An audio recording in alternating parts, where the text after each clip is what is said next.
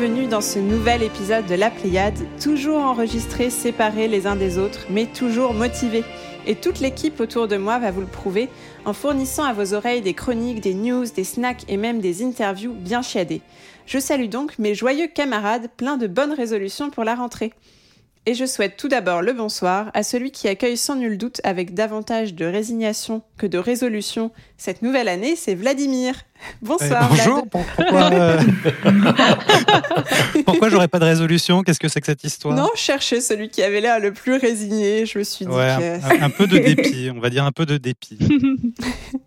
Malgré ce dépit, j'imagine que tu as un sujet d'importance à nous présenter ce soir. Qu'est-ce que c'est? Absolument, jeu de la décennie ou d'aube du siècle. On va parler de Cyberpunk 2077, bien entendu. Et eh oui, tu vas nous faire voyager dans le futur, peut-être même vers l'année du 150e confinement. Le, turfu, hein on dit le turfu.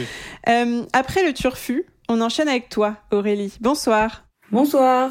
Ce sera quoi ton sujet du jour? Ce sera Spider-Man Miles Morales. Entre autres. Et de quoi nous distraire un peu de la contemplation des toiles d'araignée qui grandissent au plafond parce que oui, avec le couvre-feu à 18h, les activités deviennent assez limitées. Mon cher François, je te souhaite à présent bien le bonsoir. Coucou, coucou, salut tout le monde. De quoi tu vas nous parler ce soir? Moi, je vais vous parler d'un petit jeu euh, qui s'appelle Shady Part of Me. Et ce sera, j'imagine, sans l'ombre d'un doute, un vrai coup de cœur pour commencer l'année. Ah, ça, je peux pas te dire. Je peux pas te dire. Tu verras, tu verras. euh, Dame Simon, bonsoir à vous. Bonsoir, bébé. À tous les deux. Tu, Mais oui. tous les deux. Et vous savez pourquoi vous êtes groupés? Parce que vous n'avez pas de sujet pour nous ce soir. Exactement, on n'a pas de chronique. Mais pas question pour autant de nous dissimuler le joli timbre de vos voix. Et vous mettrez sur la table de nombreux petits jeux et recos pour nous faire saliver. Exactement. Juste, on se dit pas bonne année euh, cette année? On n'est pas censé se dire bonne année pour faire semblant euh, de, de passer J'ai dit bonne année à tous, mais c'est vrai que vous l'avez pas dit. Vous êtes un peu mal Moi, je te dis bonne année. Faites un bonne année collectif. Un, deux, trois. Bonne année Bonne année ah, Vlad dit rien. J'ai entendu deux voix. courage. Donc, seule les filles de cette émission vous souhaitent bonne année. Voilà. Euh, mon sujet du jour sera un peu hors piste puisque je vous présenterai deux artistes et projets à la frontière du jeu vidéo et l'illustration, avec notamment l'interview de l'artiste Tarmaz. Et tout ce beau programme sera encore une fois monté de main de maître par Thibaut, qui opérera cette année encore en coulisses pour vous livrer ce qui sera peut-être la seule chose agréable à vos oreilles cette année, un son parfait. Zappez sur la Pléiade si vous en avez marre d'écouter Jean Castex. Et sans plus attendre, c'est l'heure de passer au premier segment de notre émission. C'est Previously on la Pléiade, c'est Vladimir, c'est plus réjouissant qu'une chute de neige qu'on observe le nez collé au carreau. Et c'est maintenant.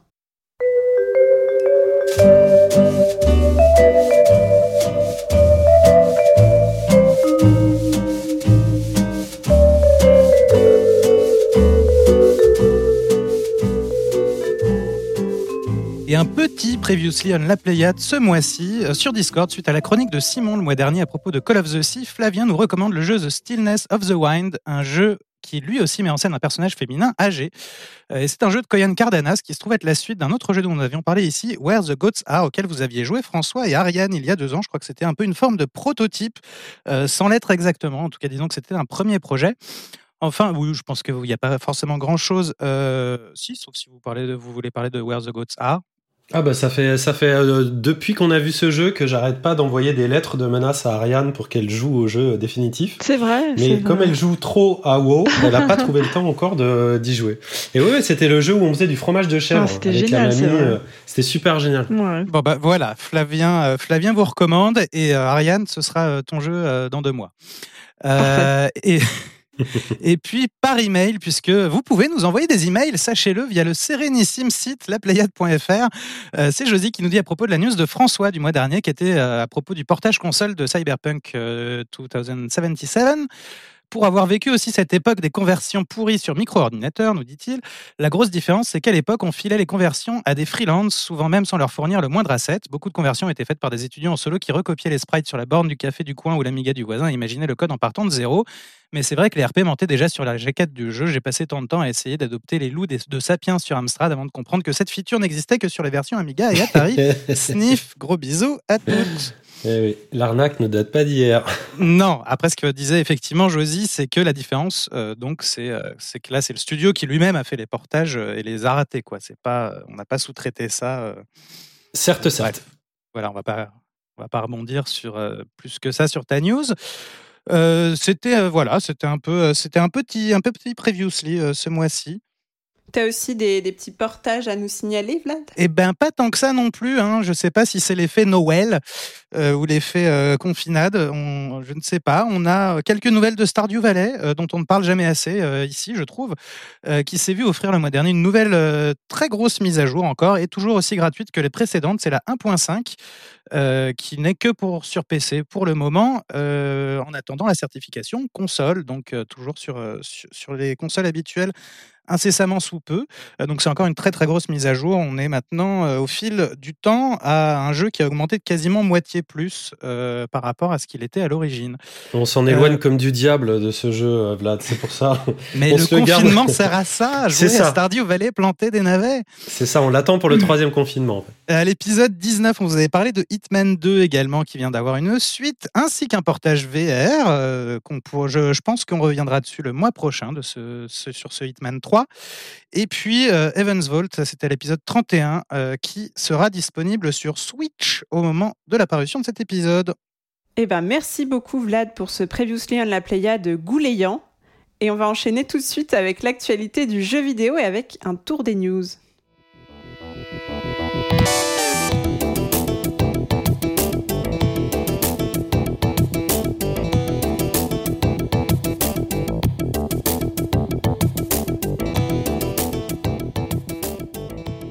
On commence par Aurélie qui va nous parler d'un lieu cher à nos petits cœurs de chroniqueurs, un lieu qui abrite en temps normal chaque année l'Indica d'Europe et qui n'a pas laissé le Covid rompre son lien si précieux avec le jeu vidéo.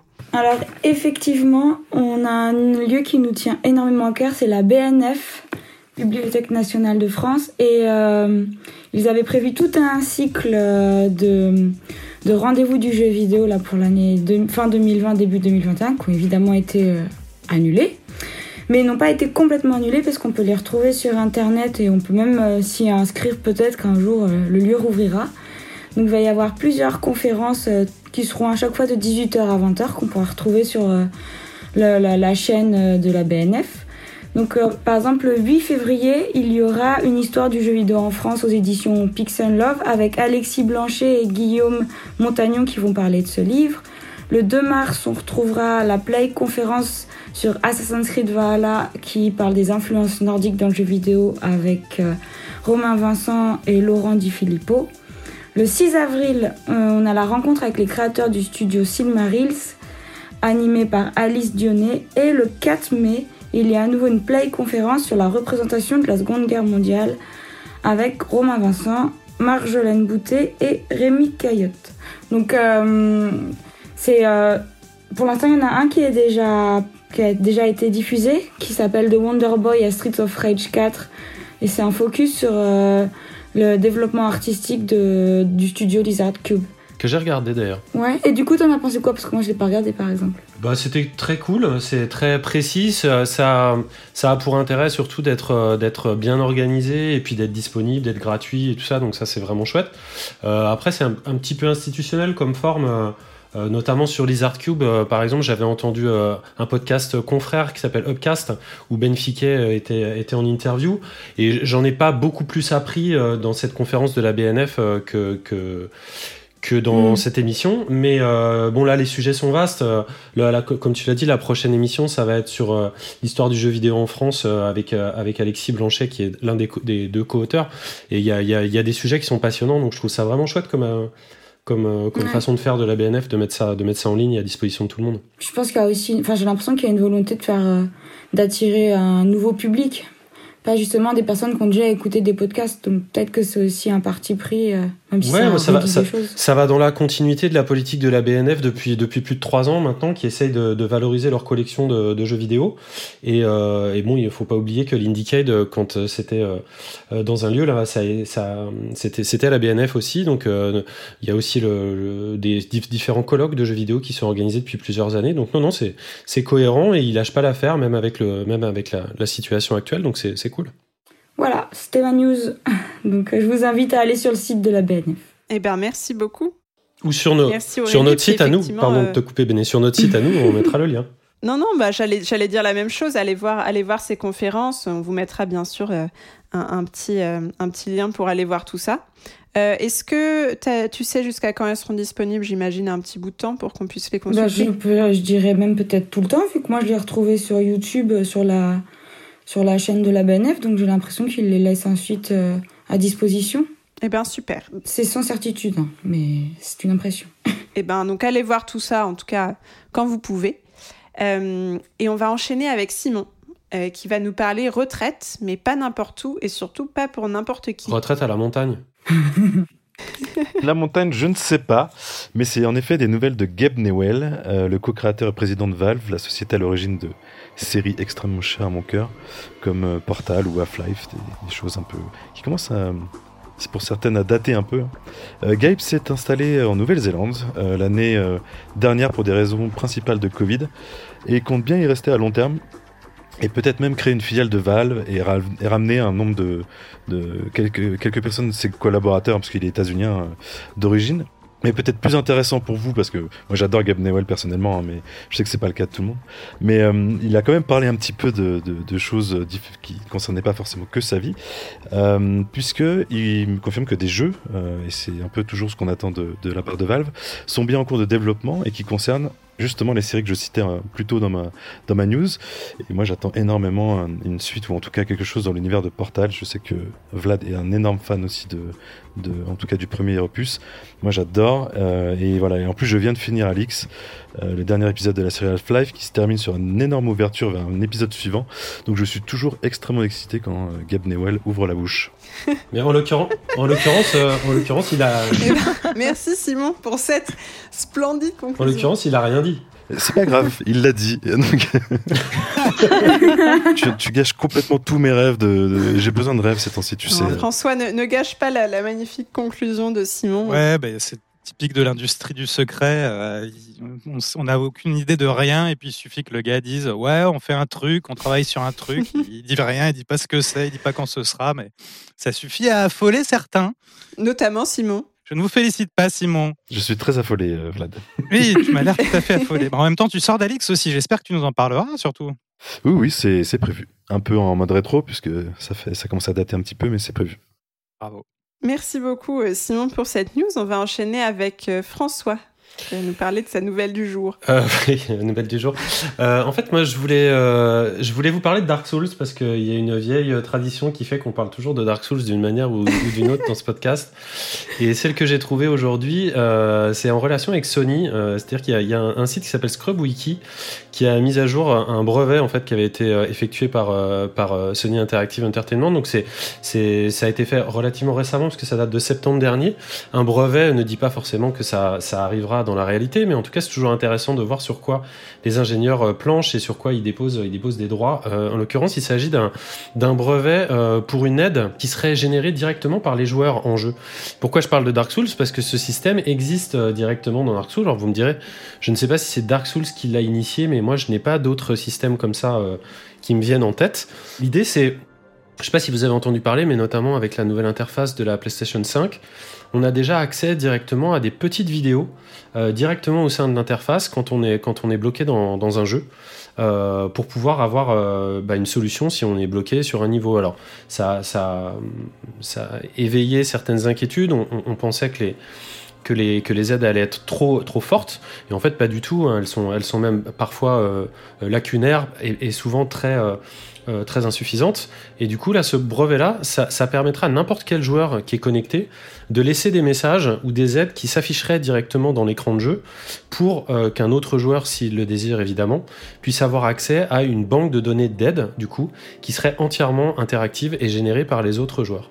Donc, on ne sait pas encore si ça va être euh, mis en, ligne. On ne sait pas non plus si ça peut avoir euh, certaines dérives, on va dire marketing ou euh, le fait d'insérer comme ça des, des, messages directement in-game qui viennent euh, complètement de l'extérieur, ni même comment ça va pouvoir être contrôlé ou s'il va y avoir une, une, une, une modération euh, sur ces messages. Mais en tout cas, voilà, le système manifestement existe au niveau technique chez les ingénieurs de Sony et on peut s'attendre euh, à en savoir un petit peu plus dans les mois qui, qui vont venir. Ariane, tu avais une question? Oui, en fait, c'est juste par rapport à, la visualisation. Est-ce que tu, ça va fonctionner un peu comme Waze, où quand le joueur va progresser sur la map, il y aura des petites icônes qui vont apparaître in-game, comme dans Waze? Je sais pas si tu utilises Waze pour euh, la voiture, par exemple. Je ne l'utilise pas, mais je, vois, je vois de quoi il s'agit. C'est difficile de te répondre, sachant qu'aujourd'hui, on n'a même pas euh, de démo ou de prototype. C'est juste à l'état de brevet. Donc, euh, au niveau des lois, ils ont déposé un, visuel qui schématise en fait cette idée. donc pour l'instant on ne sait pas. Ça a l'air. Pour l'instant c'est un, c'est une bulle qui apparaît avec du texte directement dans, dans un écran, mais ça pourrait prendre n'importe quelle n'importe quelle forme. Euh, ça va être en tout cas une surcouche de data qui va être disponible en ligne, j'imagine, euh, en, fonction de l'endroit où on se trouvera dans un, dans un niveau de jeu. Et je trouve ça, euh, je trouve ça plutôt intéressant, notamment par rapport à un sujet que j'avais déjà abordé euh, à la Pléiade, qui est la complétion euh, des jeux, et en l'occurrence la très faible complétion des jeux, parce qu'il n'y a pas que des Simon et, des, et des Vladimir dans la vie. Il y a aussi des gens comme moi ou comme d'autres qui ne finissent pas trop leur jeu. donc ça pourrait aider à finir un jeu. Voilà, je trouve ça pas, pas inintéressant et en tout cas assez malin le fait de le rendre, de le rendre complètement générable entre guillemets directement par les joueurs. Eh ben, merci beaucoup, François.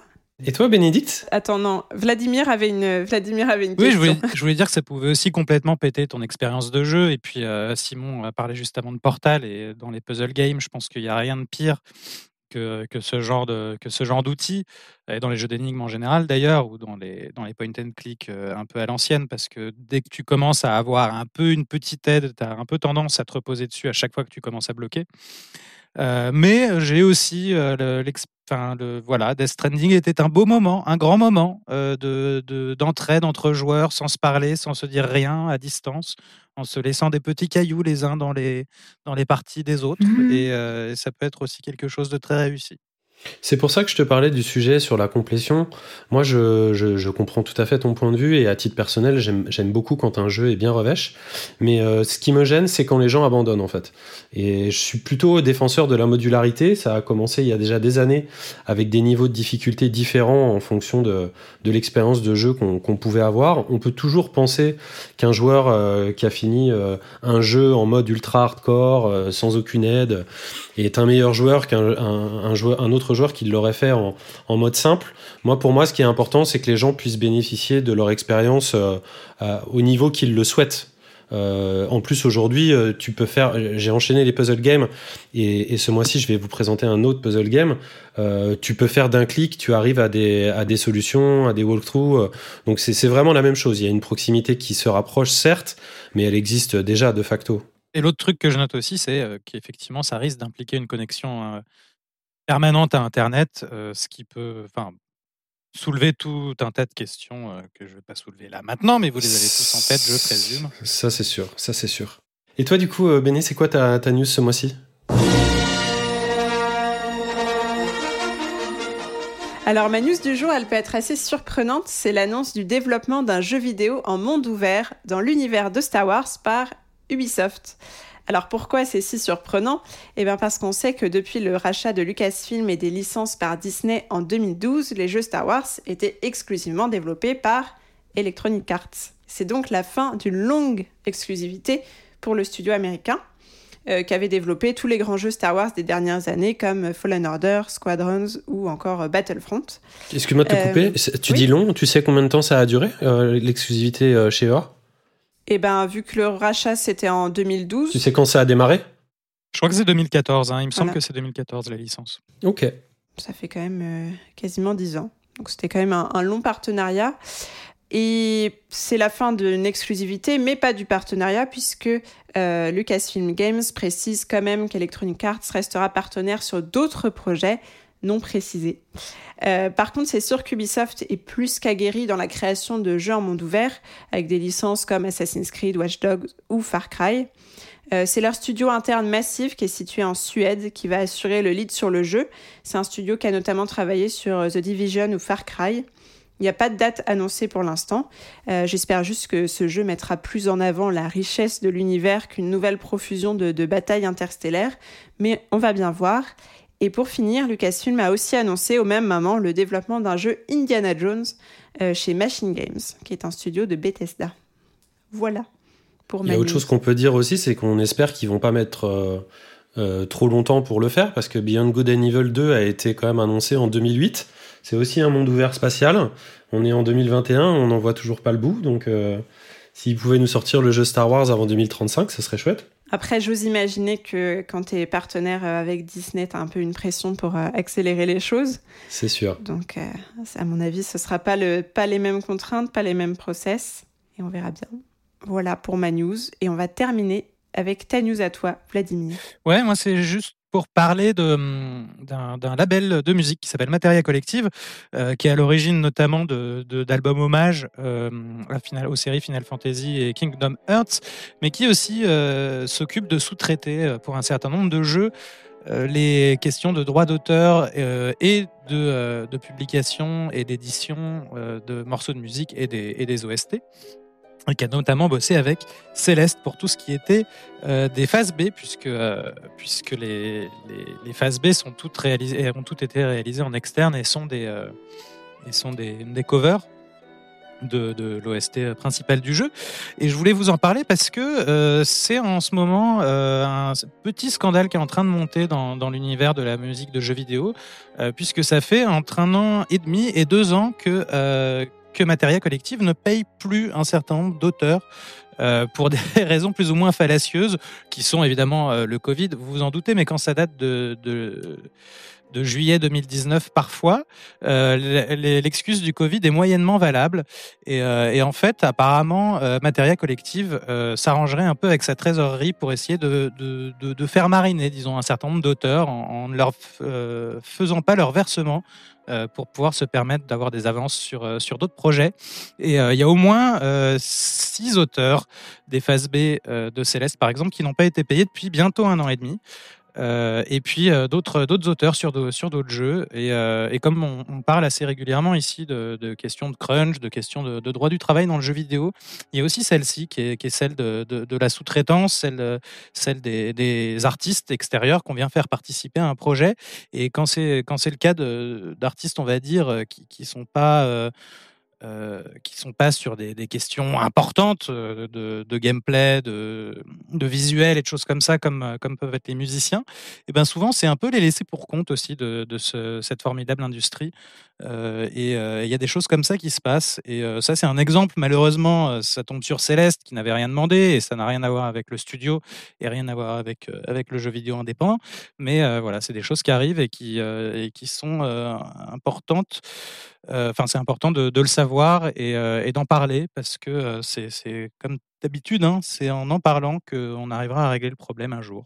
Eh ben, tu nous fais bien de, partager ça, Vlad, parce qu'en plus, ne serait-ce que la musique de Céleste, c'est la musique qu'on adore. Les gens qui, ont travaillé dessus méritent d'être rémunérés justement, et tous les autres artistes qui sont dans ce cas de figure également.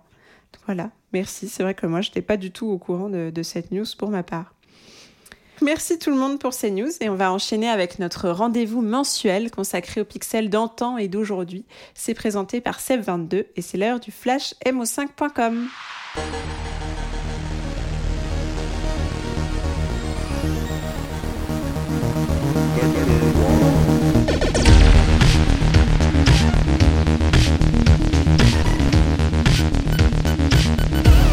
Bienvenue sur le flash mo5.com, votre rendez-vous mensuel sur l'actualité du rétro gaming et de la culture numérique. Sans plus attendre, on revient sur les 6 infos qu'il fallait retenir ce mois-ci.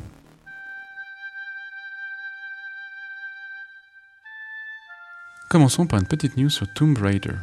Cette saga a une vie longue mais mouvementée partagé principalement entre le studio Core Design qu'il a créé en 1996 et Crystal Dynamics qui a repris les rênes à partir de Tomb Raider Legend en 2006. Or, c'est justement l'année des 10 ans de la série qu'un épisode PSP avait été annulé. Revenons encore un peu en arrière. Malgré l'échec de Tomb Raider The Angel of Darkness, Eidos avait approuvé l'idée d'un remake du jeu inaugural, mis en chantier par Core Design et prévu pour Noël 2006 sur la portable de Sony. Sauf qu'en mai de la même année, Rebellion Developments rachète Core Design, mais sans la licence Tomb Raider. Eidos réclame naturellement l'annulation de ce Tomb Raider 10th Anniversary Edition. Si Crystal Dynamics sortira lui un remake sur PS2 baptisé Tomb Raider Anniversary en 2007, le projet de Core Design est poursuivi mais transformé en jeu Indiana Jones sans aboutir pour autant. Et c'est donc le dernier jour de l'année 2020 qu'un prototype a été mis en ligne par le site de fans Tomb of Ash sur Internet Archive entre autres. Il est jouable sur PC, amoureux de l'aristocrate anglaise, il est temps de lui rendre hommage.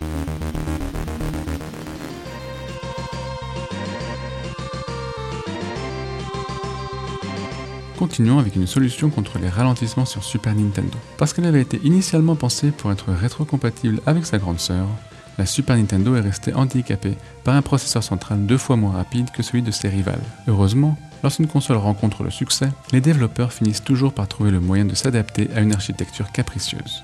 En l'occurrence, ici, avec l'aide de puces ajoutées dans les cartouches, comme la Super Accelerator 1, incluse dans Super Mario RPG par exemple. Ces puces n'ont cependant fait leur arrivée qu'en fin de vie de la 16 bits, et c'est pourquoi le hacker brésilien Vitor Villela s'est lancé le défi d'en faire bénéficier aussi les jeux de première génération. Après le développement d'un patch pour Gradius 3, il en a réalisé un pour Contra 3, mais aussi tout récemment un troisième dédié à Super R-Type, tristement célèbre pour ses ralentissements et qui en devient quasi méconnaissable. S'il souhaite bientôt s'atteler à d'autres classiques comme UN Squadron et Axelay, Certains sont hélas une cause perdue. Un jeu comme Race Driving, par exemple, nécessiterait d'être totalement reprogrammé pour bénéficier d'améliorations significatives. N'hésitez donc pas à soutenir son travail qui est disponible sur GitHub.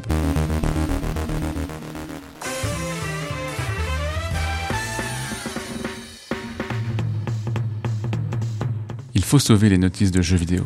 Si les manuels ont presque totalement disparu des boîtes, laissant leur place à des didacticiels, certes plus écologiques, mais souvent très intrusifs, ils étaient parfois indispensables pour progresser. Or, il n'est pas toujours aisé de trouver aujourd'hui des jeux complets en boîte avec leur manuel, surtout si on souhaite impérativement un mode d'emploi en français. Plus joueuse que collectionneuse, la personne à l'origine du site internet Notipix avait même tendance à préférer les cartouches en loose, d'où son initiative d'un portail préservant les manuels. Et non seulement on peut y télécharger les versions numérisées des notices, mais on peut également les consulter directement sur le site, où elles sont entièrement retranscrites et mises en page au format HTML. Mais cela représente bien entendu un gros travail, qui n'en est qu'à ses débuts, avec 15 modes d'emploi en ligne, répartis pour le moment entre des jeux Game Boy, Mega Drive et Super Nintendo. Voici un super projet pour lequel chacun peut ajouter sa pierre à l'édifice en proposant son aide.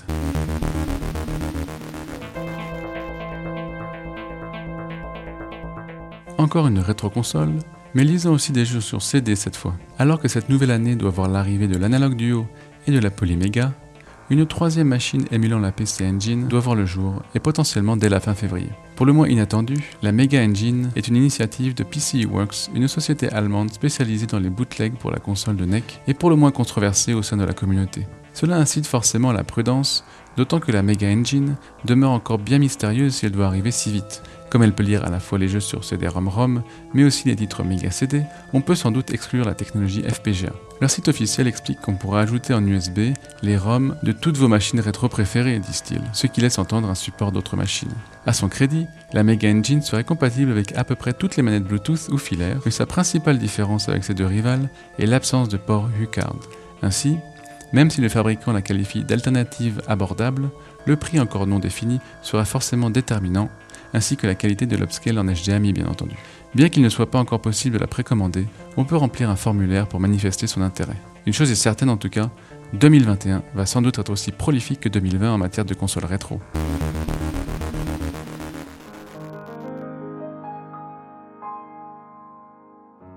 Passons maintenant à une excellente nouvelle concernant un MOOC. Alors qu'on n'attendait pas vraiment pour être honnête, le nouveau numéro du MOOC de Pix Love a fait son arrivée ces jours-ci chez les abonnés, un an et demi après son prédécesseur. Mais plus le MOOC se fait rare, plus il mise sur la qualité plutôt que la quantité. Si seulement 8 jeux sont abordés dans ce numéro 34, tous sont traités en profondeur. Ici, outre un dossier sur la mythique R-Type, on nous propose de nous replonger dans Vroom, Age of Empires, Resident Evil 3, Pokémon version or et argent et Splinter Cell. De plus, le néo-rétro trouve lui aussi de plus en plus sa place dans les pages du MOOC, avec ici Streets of Rage 4 et un autre titre français, Double Kick Heroes. Rappelons que ce numéro n'est pas encore disponible sur la boutique et qu'il aurait fallu s'abonner pour le recevoir. On espère qu'il sera très bientôt disponible pour tout un chacun.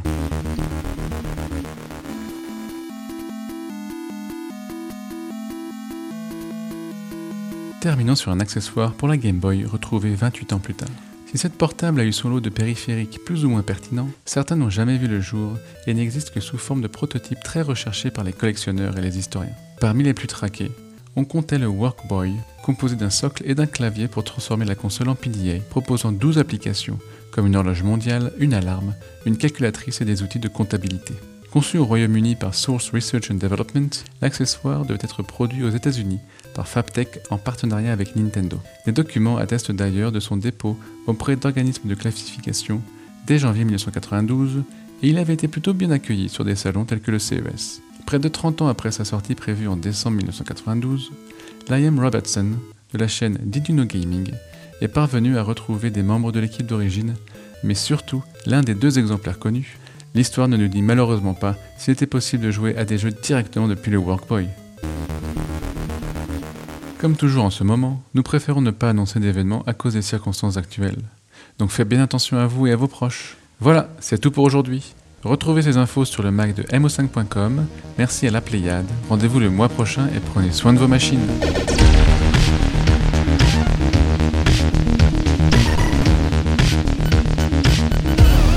Sébastien et vous pouvez comme d'habitude retrouver toutes ces news de façon détaillée sur le Mac de mo5.com et sa chaîne YouTube. Et sans plus attendre, nous passons à nos chroniques avec pour débuter celle d'Aurélie qui va nous parler d'un Spider-Man nouvelle génération, Miles Morales.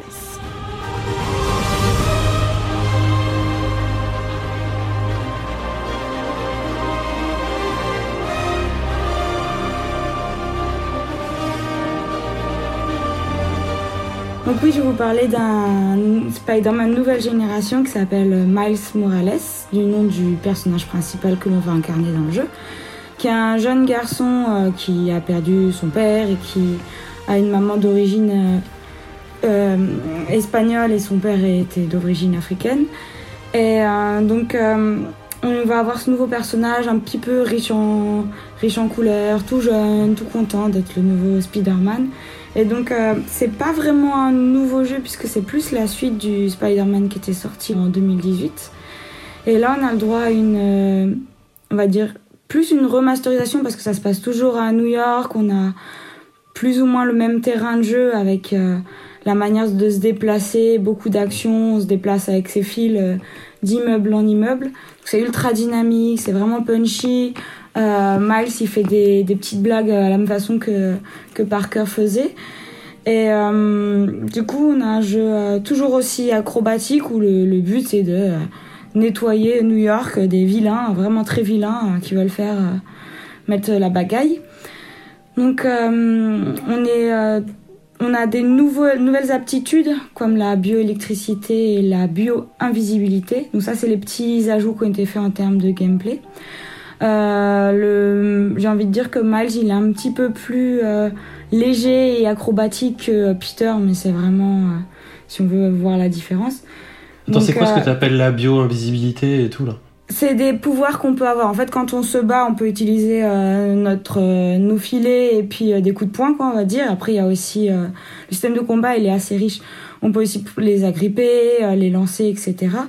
Et à côté de ça, on va avoir une jauge d'énergie qui peut nous soigner, mais qui peut aussi charger des pouvoirs comme en bioélectricité, ça va être euh, une sorte de gros coup de poing électrique, mais ça peut aussi servir pour des énigmes dans le jeu. Ok. Donc c'est voilà, c'est des aptitudes qui servent surtout au combat, mais qui peuvent euh, servir un peu dans le jeu. Après là, j'ai pas parlé du scénario parce qu'il a, enfin, il est pas forcément très euh, intéressant. Je pense pas que ce soit le point fort du jeu. Donc son gros point fort, c'est vraiment euh, la, mise en scène, parce qu'on dirait qu'on est entre le film des fois et le jeu vidéo, un peu comme euh, a fait God of War ou, euh, plus récemment, ou plus récemment The Last of Us. donc on a vraiment un jeu ultra dynamique où on va passer d'une cinématique où ça va voltiger autant la caméra que le personnage et, et nous qui allons ensuite faire voltiger les ennemis. Donc ça c'est vraiment la grosse grosse réussite du jeu. Euh, j'avais pas joué, enfin j'avais pas fini le premier Spider-Man, donc pour moi qui n'avais pas fait la première aventure, c'était vraiment une belle découverte et agréable à jouer. Mais pour avoir des amis qui ont fait le premier Spider-Man avec euh, bah, Peter Parker, ils me disaient que c'était quand même pas beaucoup de nouveautés, que euh, il faut pas vraiment le voir comme une, une nouvelle aventure extrêmement riche et diversifiée. En une dizaine d'heures, on a on a fini et et c'est pas un copier-coller de, celui d'avant, de 2018, mais c'est quand même très similaire. Donc, euh, enfin, New York est sous la neige, on a un côté un peu c'est Noël, euh, avec des guirlandes et, Et c'est un nouveau personnage beaucoup plus jeune et un peu différent. Mais ça reste le Spider-Man qu'on avait eu sur PS4 en 2018. Ensuite, il y a toujours autant de défis, toujours autant de collectibles, on peut même faire des photos. Donc, il y a vraiment une manière super intéressante et, ludique de découvrir New York est toujours aussi appréciable. Le jeu, il est disponible sur PlayStation 4 et PlayStation 5. Euh, alors, j'ai vu les deux tourner. C'est beaucoup plus beau, évidemment, sur PlayStation 5. Mais la PS4, elle n'a pas à pâlir euh, pour autant. Il y a les grosses différences au niveau euh, des, des reflets, de la lumière. Donc c'est pas non plus, voilà, c'est pas un jeu buggé, c'est un jeu très agréable à faire qu'on fasse sur PS4 ou sur PS5. Moi j'ai été très agréablement surprise parce que encore une fois j'avais pas fait l'autre. Euh, je sais que sur PS5 on peut acheter les deux en, un. Donc comme ça pour ceux qui n'ont pas fait lui sur PS4, je pense que c'est une très bonne découverte. Après, je dirais pas que c'est un must-have à avoir sur PS5. C'est pas un, titre qui va lancer les ventes de la nouvelle console quoi de Sony. Juste le, excuse-moi de te couper, le premier, tu, tu dis que tu l'avais pas fait ou tu l'as pas fini? J'avais j'avais joué une heure, j'avais testé. D'accord. Donc j'avais vu le gameplay, j'avais vu comment on se balade et tout. Donc euh, a priori dans lui que je n'ai pas fini, il y avait beaucoup plus de boss par exemple que dans celui-ci. Euh, Parce qu'il a la particularité. Du coup, il y en a qui le voient un peu plus comme. Euh, excuse-moi, il a la particularité d'être quand même un des jeux de lancement de la PS5, donc. Euh, bah, c'est là où je dis attention quoi. Pour moi, si on a fait lui de PS4 en 2018 et qu'on l'a fini, c'est un bonus. C'est un bonus. Pour moi, c'est pas un, jeu de lancement de la console. Parce que Insomniac fait des super super super jeux là, enfin avec les Racket Clank en l'occurrence. Moi, j'attends plus de voir ce que va donner le Racket Clank sur PS5 euh, que ça ce Spider-Man. Là, je l'ai pris sur PS4 et, quand j'ai vu, quand j'y ai joué sur PS5, j'ai pas, je me suis pas dit, il me faut absolument la PS5 pour pouvoir euh, jouer à Spider-Man, non Ouais, t'as pas eu de wow effect, quoi. Bah, il y a pas, non, non, c'est très très beau. Euh, c'est plus fluide et franchement, les, les, effectivement, les reflets et les, jeux de lumière, ils sont, ils sont plus marquants et remarquable que sur PS5, mais c'est. Enfin, le plaisir, il est tellement dans le gameplay, dans. Dans, je sais pas, ce côté dynamique, ce côté un peu foufou, ce côté libre de voltiger dans tous les sens, où sur PS4, on l'a autant, quoi. Ariane, tu avais une question aussi? Euh, oui, en fait, parce que là, je regarde quelques images euh, du jeu. Euh, j'avais aussi un petit peu joué à l'autre version et, là, je suis très contente de retrouver en fait cette espèce de fluidité et la beauté de, du voltige dans, New York. Là, est-ce qu'il y a la possibilité de jouer en fait avec un ami qui jouerait Spider-Man et toi, tu joues Miles Morales ou c'est uniquement Miles Morales? Non, c'est un jeu solo. Ah, d'accord, dommage. Donc, c'est vraiment un jeu solo et une aventure à faire. Il y a un truc quand même que je trouve un peu choquant, c'est euh, ça me rappelle ce qu'on disait pour le pulp euh, et l'intervention de le petit mail qu'on a reçu de, de Josie, mais le jeu est exactement au même prix sur PS4 et sur PS5, ce qui est quand même dingue quoi. Oui. Alors ça peut être vicieux parce que tu vois, je le vois à 60 euros. Je me dis, tiens, s'il l'avait mis à 70 euros sur PS5, j'aurais peut-être été moins choqué. Mais euh, ça, ça, se trouve, ils ont baissé le prix de la PS5 pour le, même, le mettre au même prix que la PS4, sachant que comme tu l'as dit, je pense que si tu l'achètes sur PS4, tu dois avoir le bonus gratuit euh, si jamais tu as une PS5 euh, derrière, mais je trouve ça, je trouve ça quand même un peu bizarre. C'est le cas de tous les jeux cross-gen depuis l'histoire de l'existence des jeux cross-gen en soi. Ouais, ouais. Ce que Les jeux qui sont sortis en fin de génération et disponibles sur la nouvelle n'ont euh, jamais eu de différence de prix entre, entre les versions. C'est possible. Il y a un petit côté qui, qui, me dérange. En plus, sans parler du fait que tu disais que c'est un jeu de genre d'une grosse dizaine d'heures, quoi. Donc c'était un stand-alone, mais un peu comme euh, Uncharted, euh, The Lost Legacy, il était déjà. Ouais, exactement. Ouais. C'est quand même des jeux, on a du mal à s'imaginer les payer euh, plein pot. Moi, je que, que si, quand on a une Uncharted 4 qui sort à 70 balles, je, je, comprends, je comprends. Mais derrière des stand-alone comme ça, je trouve que ça devrait, ça devrait viser plutôt les 50 euros que les 60, quoi. Mais bon. Oui, bah, c'est pour ça que je disais, ça vaut vraiment le coup si on n'a pas fait le premier et que là on veut découvrir euh, le fait d'avoir les deux sur la version PS5, là ça peut être quand même une bonne motivation. Et c'est un jeu Sony, mais il n'y a pas d'option euh, VR euh, avec Il n'y a pas une petite expérience VR avec Ou il n'y a pas de. Il rien du tout Pas que je sache, j'ai pas regardé, mais je ne crois pas. Ok. Non, c'est. J'ai pas regardé. Je sais pas s'il y a de la VR. J'en ai pas entendu parler et ni. essayer en, VR. T'as vu qu'il y avait de la VR Non, non, pas du tout. C'est juste que des, expériences de, Spider-Man en VR, il y en a. Et il y a une époque où, où Sony glissait des expériences un peu comme ça. On n'est pas au point VR encore. Ah. On n'est pas au point VR. On en parlera plus tard. Voilà. Tu, tu reco ou pas alors? Euh, bah, je reco l'expérience. Euh, si on trouve le Miles Morales, je sais pas, à 30 euros sur PS4, oui. Euh, si on achète le jeu à 60 ou 70, je sais plus, sur PS5 avec les deux titres et qu'on n'a fait aucun des deux, alors oui. sinon, si c'est juste découvrir la nouvelle aventure de Miles Morales alors qu'on a déjà fait la première et qu'on la paye en plus plein pot, non. Enfin, non. C'est un super jeu, mais ça, ça c'est pas un jeu qui doit faire je dois, enfin, pour moi, hein, c'est pas un, un must-have. C'est une super expérience, c'est agréable, mais c'est la, la, la, suite, quoi. C'est la suite gentillette euh, de l'autre.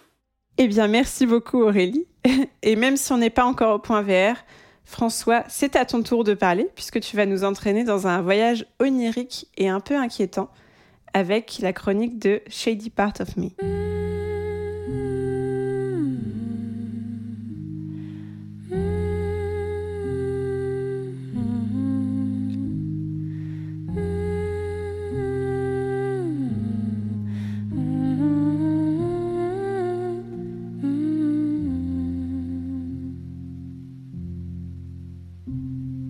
Shady Part of Me, c'est un petit jeu euh, qu'on avait découvert à Jussieu, sous une tente, avec l'ami Simon. On était en vadrouille dans un petit euh, festival euh, pas très connu de, jeux indés comme ça. Et, sous une tente, on a rencontré l'équipe et on a découvert ce petit projet qui nous avait déjà fait bah, super envie à l'époque. Donc c'est un petit projet d'une équipe française qui s'appelle 12 dixièmes et qui est sorti ce 11 décembre 2020. Parce que figurez-vous que le projet, on n'en a plus du tout entendu parler quasiment pendant, bah, pendant un an et demi. Et, euh, je l'ai retrouvé avec grande joie au Game Awards. Donc euh, ils sont passés directement de la tente de Jussieu au Game Awards. Euh, pourquoi? Parce qu'entre temps, ils ont trouvé un éditeur et que cet éditeur n'est autre que Focus Home Interactive. Alors qu'est-ce que c'est Shady Part of Me? Ben, C'est un, un, puzzle game. Alors moi je ne sais pas ce que j'ai. J'ai jamais joué au puzzle game de toute ma vie et là je m'en enquille 4 d'un coup. C'est un petit puzzle game où on suit euh, une petite fille euh, qui se réveille dans, un, dans, dans une sorte d'orphelinat et qui euh, séparée de son ombre. la petite fille, elle, a très très peur d'aller dans la lumière. Elle ne rentre pas d'ailleurs dans la lumière. Et, et on va jouer en fait séparément, alternativement, pardon, je cherchais le terme, soit la petite fille, soit son ombre. Euh, donc c'est assez intéressant. Euh, le voyage, c'est vraiment euh, onirique. Pour une fois, c'est un adjectif vraiment pas euh, usurpé, tellement on progresse dans, dans, un univers indéfini entre rêves et souvenirs. Ça nous embarque durant tout le jeu. On sait, on sait, on sait vraiment pas où, on est. Euh, et on va jouer comme ça dans, dans ce jeu d'aventure une forme de coopération, mais en solo. C'est-à-dire l'une, c'est le nom qu'elle donne à son à son ombre. Elle est sur différentes perspectives et elle peut aller euh, uniquement sur, une, un plan en deux dimensions et elle peut sauter. Euh, la petite fille, par contre, euh, qui elle est, en, habillée en blanc, peut évoluer en 3D, mais par contre, elle ne peut pas sauter. Donc, elle peut activer certains mécanismes, l'autre aussi. On est, un peu dans le même système que dans The Legend of Zelda, Link Between Worlds, je ne sais pas si vous voyez, où on a Link qui devient une peinture murale et qui glisse comme ça le long des murs. C'est un peu le, c'est un peu le, même système. Il y a aussi une, fonction pour rembobiner, euh, comme à, la braid, comme ça si on se trompe et qu'on meurt parce qu'on meurt dans le jeu, euh, on peut rembobiner très très vite et rester un petit peu dans, le cœur du jeu qui est, qui est la réflexion et la, résolution de puzzles à répétition pour nous faire progresser euh, dans différentes pièces. Donc il n'y a pas de blabla. Euh, dès le début, on est complètement plongé dans une ambiance et surtout une direction artistique absolument euh, magnifique. Euh, c'est très mignon, c'est très bien fait, les, éclairages euh, sont, sont, très bien gérés, la 3D aussi. Il y a tout un tas de petites animations euh, de typographiques qui sont intégrées directement dans, dans l'environnement. Par exemple, quand elle marche, on entend flop, flop, flop ou tap, tap, tap et c'est inscrit directement derrière ses petits pieds, comme des petites bulles comme ça qui, qui partirait. Et il y a certains euh, personnages euh, qui ne sont pas contrôlables, des, des, des, personnages dans le décor, qui eux aussi interagissent avec, euh, avec notre héroïne et apportent vraiment une cohérence et une petite profondeur vraiment bien vue dans un jeu où on, hésite comme ça entre savoir est-ce que c'est juste un jeu de puzzle ou il y a une vraie profondeur narrative et c'est vraiment très, très excitant. Il y a aussi, comme le mois dernier, l'utilisation d'un shader qui fait penser à un fond papier comme ça, à des aquarelles. Donc le jeu est, relativement terne, mais toujours très très bien contrôlé, euh, soit dans des bleus, soit dans des beiges, soit dans des crèmes, etc. Et, euh, et voilà. La musique, euh, elle aussi, est super cool. Je reviendrai dessus en fin, de, en de, chronique. Donc du coup, la petite fille, elle peut pas aller dans la lumière. c'est impossible. Et elle va céder de son ombre qui, elle, va, euh, par définition, rester toujours, euh, qui, va avoir besoin pardon, de la lumière pour, euh, pour exister. D'ailleurs, tous les objets se reflètent euh, bah, sur les différentes perspectives, les objets du jeu, euh, je sais pas, une chaise, une table, un mécanisme, un robot, une statue, et sauf euh, la, petite fille, puisque elle, par définition, vu qu'elle ne va jamais dans la lumière, eh bien, elle, ne, elle n'aura jamais d'ombre. Donc, on contrôle son ombre. je sais pas si je suis clair quand je parle, mais j'espère que, que vous voyez un petit peu près. moi, j'adore personnellement cette façon de, de, voir comment ils ont poussé l'univers au-delà de, de, la réflexion et des, des puzzles qu'il faut jouer et, et, dont il faut trouver les solutions. Euh, ils ont vraiment pris euh, un univers à bras le corps. On sent qu'ils ont bossé dessus euh, pendant des années. Ils l'ont fluidifié, ils l'ont enrichi. Dès le début, il y a une, petite statue qui tourne la tête pour suivre la petite fille. Il y a les, les paroles typographiées dont je vous parlais. On sent qu'il y a un souci en fait du détail et que, et que 12 dixièmes a vraiment euh, essayé de faire le, le meilleur jeu euh, qu'il qui pouvait. Il y a, un côté un peu dans, dans le look, euh, un petit peu côté vitrine des galeries Lafayette en mode Destroy, qui est vraiment euh, autant néoclassique que, séduisant. On est, évidemment dans un, dans un conte jeunesse, mais très très sombre. Euh, la lumière, euh, la lumière est particulière. Enfin, moi je, je, trouve que ça marche, ça marche très très très très bien. Euh, il y a plusieurs, ça se découpe en plusieurs actes. Donc il y a 15 sessions euh, euh, résumées en 4 actes. Donc on va, on va passer dans une chambre géante, une bibliothèque complètement folle, une salle de jeu, une horloge, un vieux cirque, et puis bref, tout un univers que je dirais mécanico-éthéré. qui est fait de cartons et de à dossier, des, des, espèces de cartons comme ça d'administratifs, et de bonhommes à tête de carton de dossier. Donc, euh, donc c'est vraiment, c'est super cool. Le reste après, bah voilà, il suffit de trouver son chemin et il y a tout un, tas de, d'énigmes à résoudre, soit en termes de positionnement, soit en termes de, de, physique aussi parfois qu'il va falloir, euh, qu'il va falloir euh, aider sur des plaques. Donc c'est, ça reste relativement simple et déjà vu dans le gameplay, mais c'est extrêmement bien euh, réalisé. Euh, moi, les, les, petits points noirs ou sombres que j'ai notés, c'est que j'ai été un petit peu déçu que l'ombre ressemble pas un peu plus à une ombre. Euh, là, actuellement, c'est vraiment, on a, on a une silhouette et, euh, qui passe sur des dégradés, etc. Mais il n'y a pas énormément, il n'y a pas assez d'effets d'ombre portée, déformée, délirant. Euh, et, et, quand ils arrivent, parce qu'il y en a dans le jeu, ça ajoute vraiment euh, à l'impression de jouer avec son ombre. Et, je regrette qu'ils en aient pas, euh, qu'ils en aient pas fait plus. Euh, pareil, le rendu crayonné, il est, il est charmant, mais il est un tout petit peu gâché par une, par un shader strié qui est, qui est, qui est récurrent. Euh, il y a une sauvegarde automatique qui est un peu bizarre, c'est-à-dire que pour sauvegarder dans le jeu, il faut partir du jeu. Il faut dire, euh, vous quittez le jeu. et en fait, quand vous relancez le jeu, vous vous êtes rendu compte qu'il y avait une sauvegarde automatique. Moi, j'ai déjà vu des choses un petit peu plus rassurantes que ça, surtout dans des progressions de puzzle qui nous prennent des heures. Euh, et pour revenir à ce que disait euh, Vlad tout à l'heure et ce dont on discutait, il n'y a pas de système d'aide. Et j'ai trouvé ça extrêmement dommageable. Dans le sens où euh, le, jeu est, le jeu reste un jeu, et quand on est bloqué sur un puzzle, bah, en fait, le jeu devient frustrant il vous dit juste t'es bête et on est obligé dans ces cas-là d'aller euh, chercher une solution euh, sur internet et j'aurais préféré qu'il y ait un système d'aile euh, modulable un petit peu comme ce qu'on a dans certains jeux chez Amanita Design qui permettent si on est bloqué de pouvoir avoir recours à une solution directement directement in-game. À titre personnel ça m'aurait été plus utile que d'aller voir une vidéo de tel ou tel streamer dans les rares fois où, j'ai été bloqué pour être sûr d'atteindre la fin. Et enfin peut-être le dernier point un petit peu un petit peu c'est le, dosage de la difficulté qui, euh, qui, est très, euh, qui est très chaotique en fait. C'est-à-dire que le jeu se fait assez bien. Euh, il demande quand même quelques, quelques ressources. Hein, c'est pas, c'est pas, c'est pas tout simple. Je pense qu'à deux, ça peut être très intéressant, euh, comme, comme souvent les puzzle games, hein, de mettre euh, pas un seul cerveau pour euh, réfléchir aux situations. Mais là, vraiment, dès le début, il va y avoir des séquences qui vont être assez ardues. Et puis, et puis c'est un petit peu comme s'il alternait entre séquences très faciles et séquences très hard, séquences très faciles, séquences très hard, au lieu de véritablement bénéficier d'une courbe de, de progression pardon, et de difficulté qui soit un petit peu plus, un petit peu plus fluide.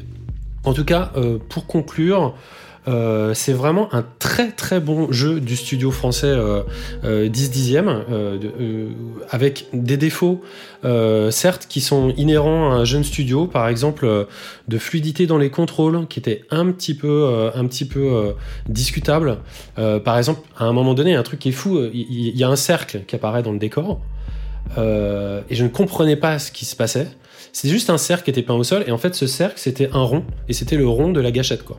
Donc, on l'utilise jamais dans le jeu. On n'utilise jamais le bouton. Il y a un moment où il faut utiliser le rond dans le jeu, et c'était là, et ça, m'a, énervé parce que c'était pas, c'était pas, c'était pas très, c'était pas très simple à comprendre. Mais euh, il y a aussi, et puis la narration aussi, le jeu arrête pas de tchatcher. Il y a, des voix qui sont d'excellente qualité dans plusieurs langues. la qualité euh, elle est, elle, est, elle est vraiment là. D'ailleurs, il y a une doubleuse euh, anglaise qui est une des actrices de, de Games of Thrones, qui était la, la fille, enfin, peu importe, qui était une j'allais vous dire qui c'était, mais il y a tellement d'acteurs dans, dans Games of Thrones, surtout de talent, que, que peu importe. Mais c'est vous dire à quel point, euh, quand même, euh, je suppose que l'aide de l'éditeur leur a, aidé à franchir un cap en termes de production. Et c'est vraiment, c'est vraiment très heureux, parce que en deçà de, enfin, en dehors pardon, des, quelques défauts que, que j'ai soulignés, euh, c'est surtout un, un, premier jeu d'un jeune studio avec des qualités que en fait on lui aurait jamais euh, jamais espéré. Euh, la musique, j'en parlais au tout début, c'est vraiment excellent. C'est une espèce de BO Lofi avec des petits accents de, Moon Safari, euh, l'album de R, donc euh, c'est pas du tout pour me déplaire.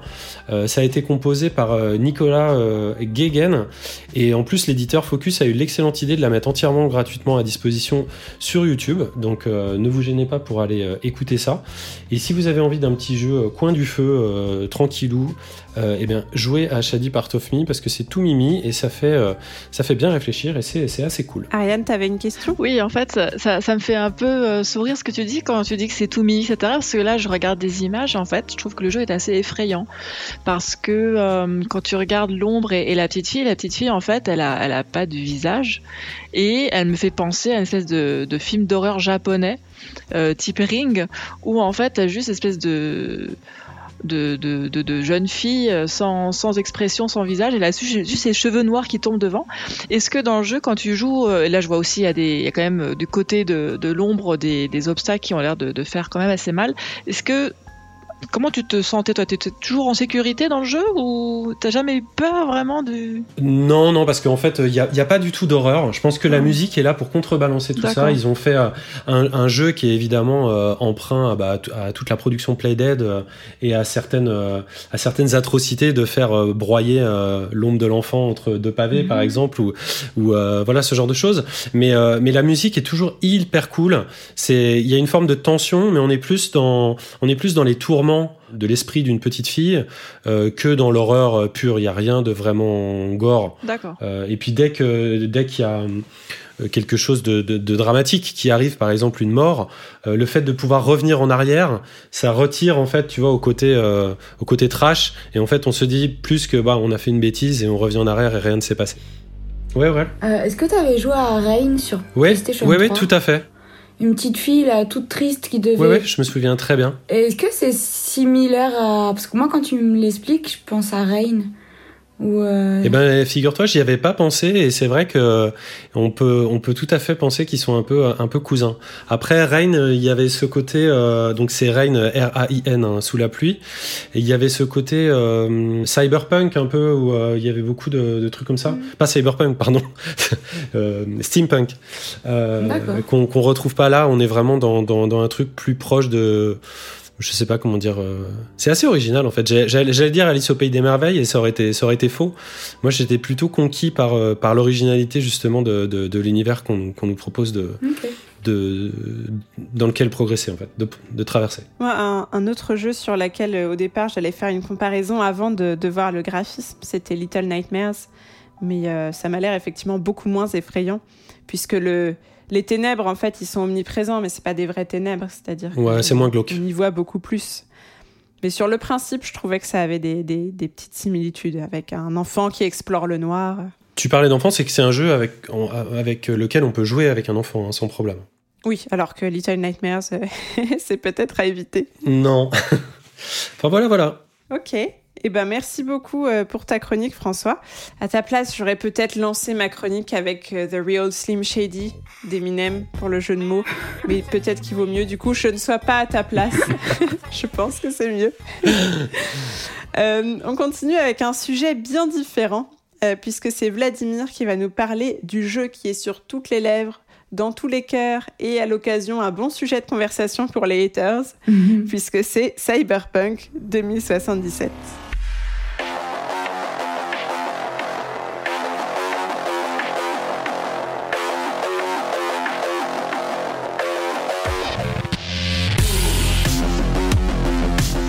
Cyberpunk 2077, donc un jeu de rôle et de science-fiction euh, en vue à la première personne et en monde ouvert dans lequel on interprète V, euh, un ou une mercenaire dans la ville de Night City, une ville indépendante de Californie, entièrement aux mains d'entreprises privées, euh, des entreprises de la tech notamment, et de l'augmentation du corps humain, d'un plan, d'un plan de, de prothèses et de choses comme ça.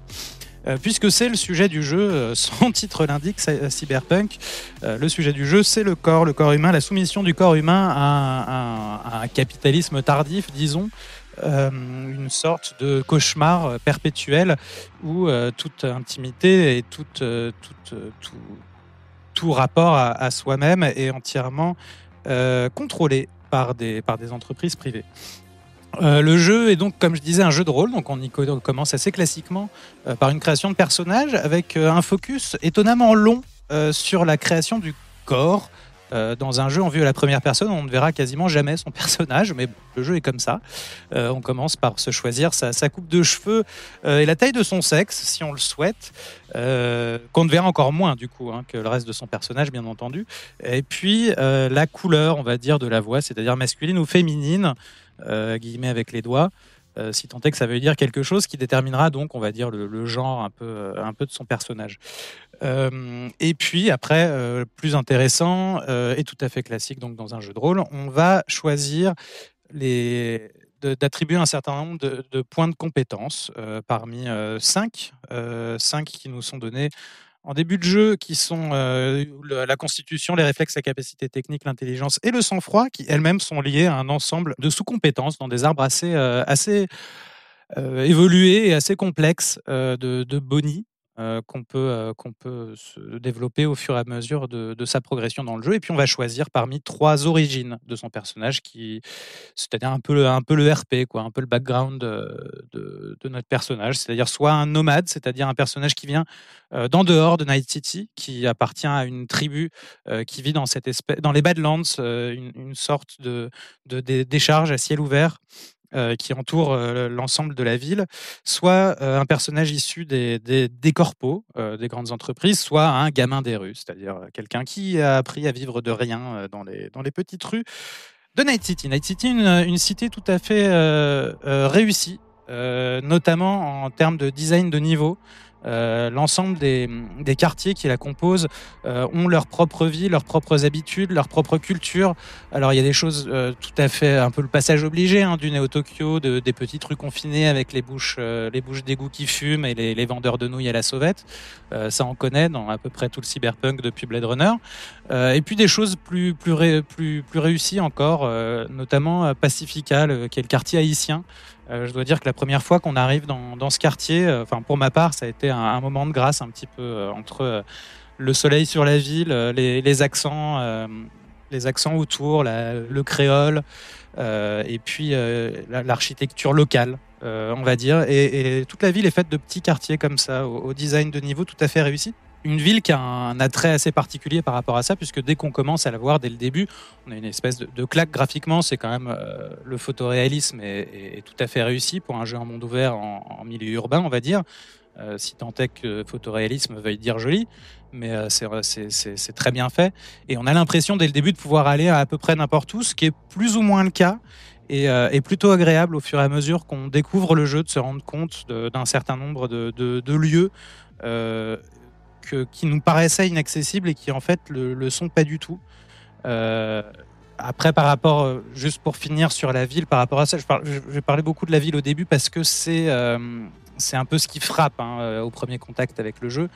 vraiment cette, cette richesse, cette, taille, et, comme je vous disais, tous ces quartiers. Après, je trouve qu'en termes de design de monde, au-delà du design de niveau, euh, elle n'est pas tout à fait cohérente euh, dans l'ensemble. On a l'impression qu'il n'y a, pas, une équipe qui a bossé à essayer de, de, coudre ensemble euh, tous les quartiers. à son niveau global, architecturellement, elle est beaucoup moins. elle dit pas grand-chose par rapport à ce que peuvent dire, par exemple, les corps et les vêtements de, de l'ensemble des personnages. Et puis il y a euh, un, des, grands paradoxes du jeu qui est euh, la vue à la première personne qui fait qu'on a un peu tout le temps euh, l'impression d'avoir le nez collé à la vitre, sauf quand on roule en voiture et dans ce cas on peut se mettre à la vue à la troisième personne et on profite un peu plus de, la ville, mais c'est dommage du coup que le, gameplay fondamental du jeu qui est la vue à la première personne travaille un peu contre un des aspects principaux qui est la richesse de la ville et sa profusion. Bref, François, excuse-moi. Non, je voulais juste te poser euh, comme question, qu'est-ce que tu sous-entends par le fait que la ville ne raconte pas grand-chose? Architecturalement. Architecturalement, encore une fois, en termes de, euh, de, design de niveau et en termes de narration environnementale, à une petite échelle, sur des endroits que tu visites, elle raconte énormément de choses. Euh, sur les, PNJ que tu vas y croiser, sur les décors, euh, comment ils sont construits, sur les costumes, sur des choses comme ça. Elle raconte énormément de choses sur les quartiers, les factions, euh, voilà. Mais architecturalement, sur les grands ensembles euh, qui, qu'on voit dans la ville, on, ne ressent pas ce qui on ne ressent pas ce que le jeu a envie de raconter de la société, alors qu'on le ressent sur tout un tas d'autres aspects, que ce soit dans la narration, dans l'histoire proprement dite, que ce soit comme je disais dans les costumes que vont avoir l'ensemble des, des, personnages, que ce soit dans le, physique, puisque, euh, comme je disais, la, ville est aux mains d'entreprises privées et notamment d'entreprises qui augmentent le corps humain, donc euh, au niveau des prothèses, au niveau des implants, au niveau des choses comme ça. Tout un tas de choses comme ça qui racontent beaucoup. Euh, mais les immeubles de la ville, là où tu vois par exemple une architecture soviétique, tu la, tu la remarques immédiatement et l'architecture elle-même raconte énormément de ce que peut être l'histoire d'une de, d'une ville. C'est c'est très peu le cas, je trouve, au niveau de Nice City. Bah, mais je vous... oui, vas-y. Tu... Non, non, non, c'est juste que je comprends ce que tu veux dire, mais je, me demandais si la ville n'avait pas été euh, inspirée de villes euh, asiatiques qui euh, sont beaucoup moins marquées historiquement que certaines villes européennes, tu vois. Chaque Quand quartier... tu vas à Tokyo ou des trucs comme ça, il y a finalement peu d'ancrage dans le temps dans, dans, certaines grandes mégalopoles asiatiques. Quoi. Quand tu vois une photo de, de, de grandes villes du, du sud-est asiatique ou un peu plus que le sud dans le Japon, tu sais où t'es quand tu vois une photo. Tu, tu sais que t'es pas en Californie. Oui, c'est ça. C'est pour ça que je te, c'est pour ça que je te préciser. En fait, j'ai l'impression que tu veux dire que la ville est, elle est un peu générique en fait. Un peu au niveau des grands ensembles, encore une fois, pas au niveau, euh, pas au niveau euh, micro. Là, je comprends, je comprends. De, euh, de, ta, de ta petite vue de joueur.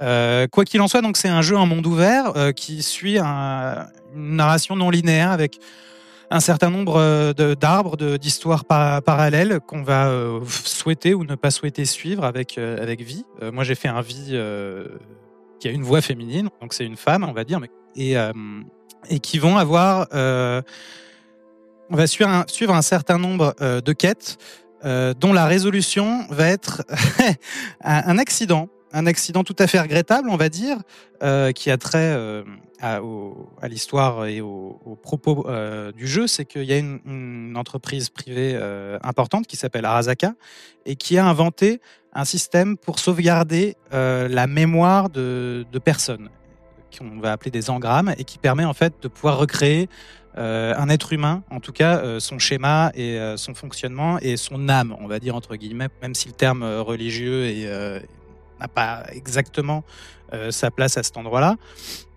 Mais pour vous situer un peu l'idée, il se trouve que notre personnage va fusionner avec un de ces engrammes, en l'occurrence celui de Johnny Silverhand, qui est joué par Kenny Reeves, qui est une sorte de d'anarchiste révolutionnaire à la tête d'un groupe de punk, enfin qu'il était 50 ans avant l'histoire, et qui est mort dans une tentative d'attaque de la, tour à Azaka, en l'occurrence de cette grande entreprise.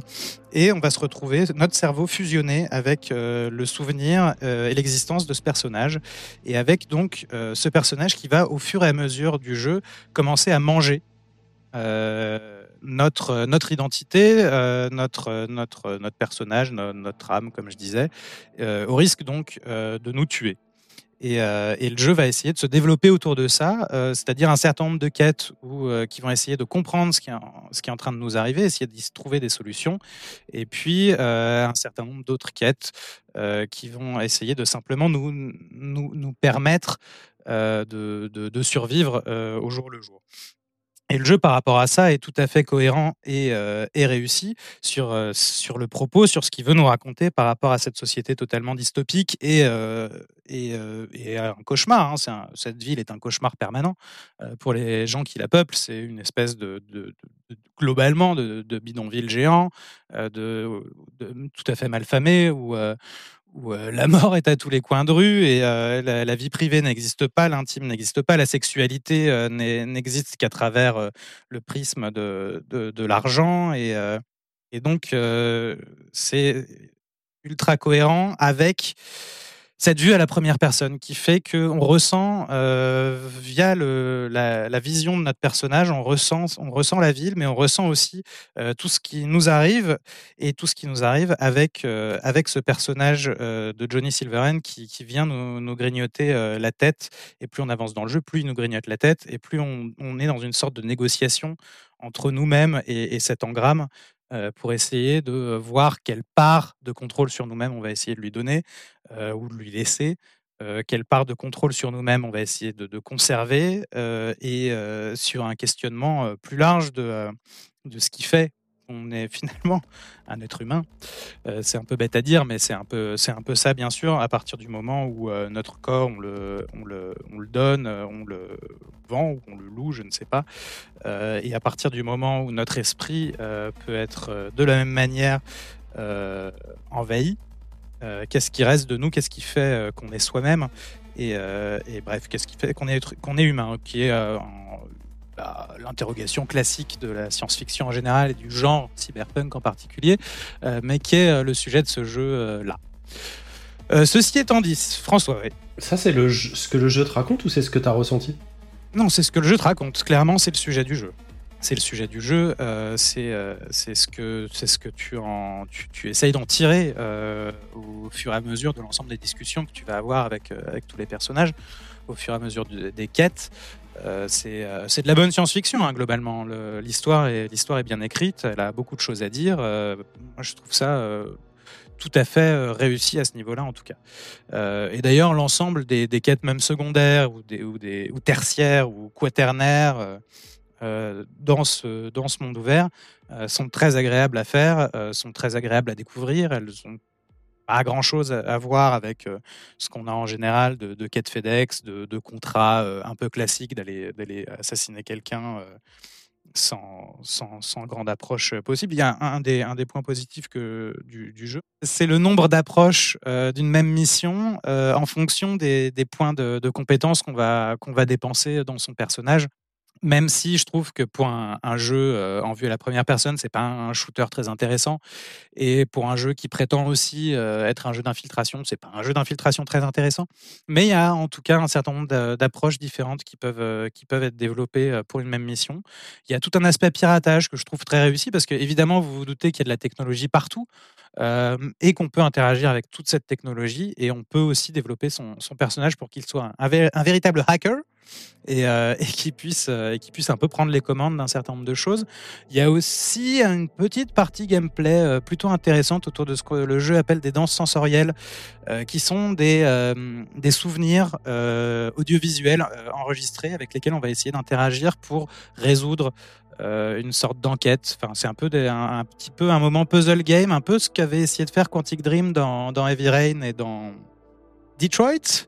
sans trop le réussir et un peu aussi ce qu'avait essayé de faire Dontnod dans son premier jeu rappelez-moi Remember Me. Remember Me, absolument, voilà.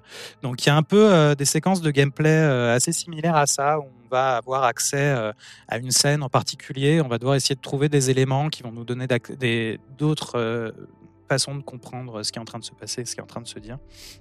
Enfin, qui est, plutôt bien fait, un peu anecdotique, certes, mais plutôt bien fait.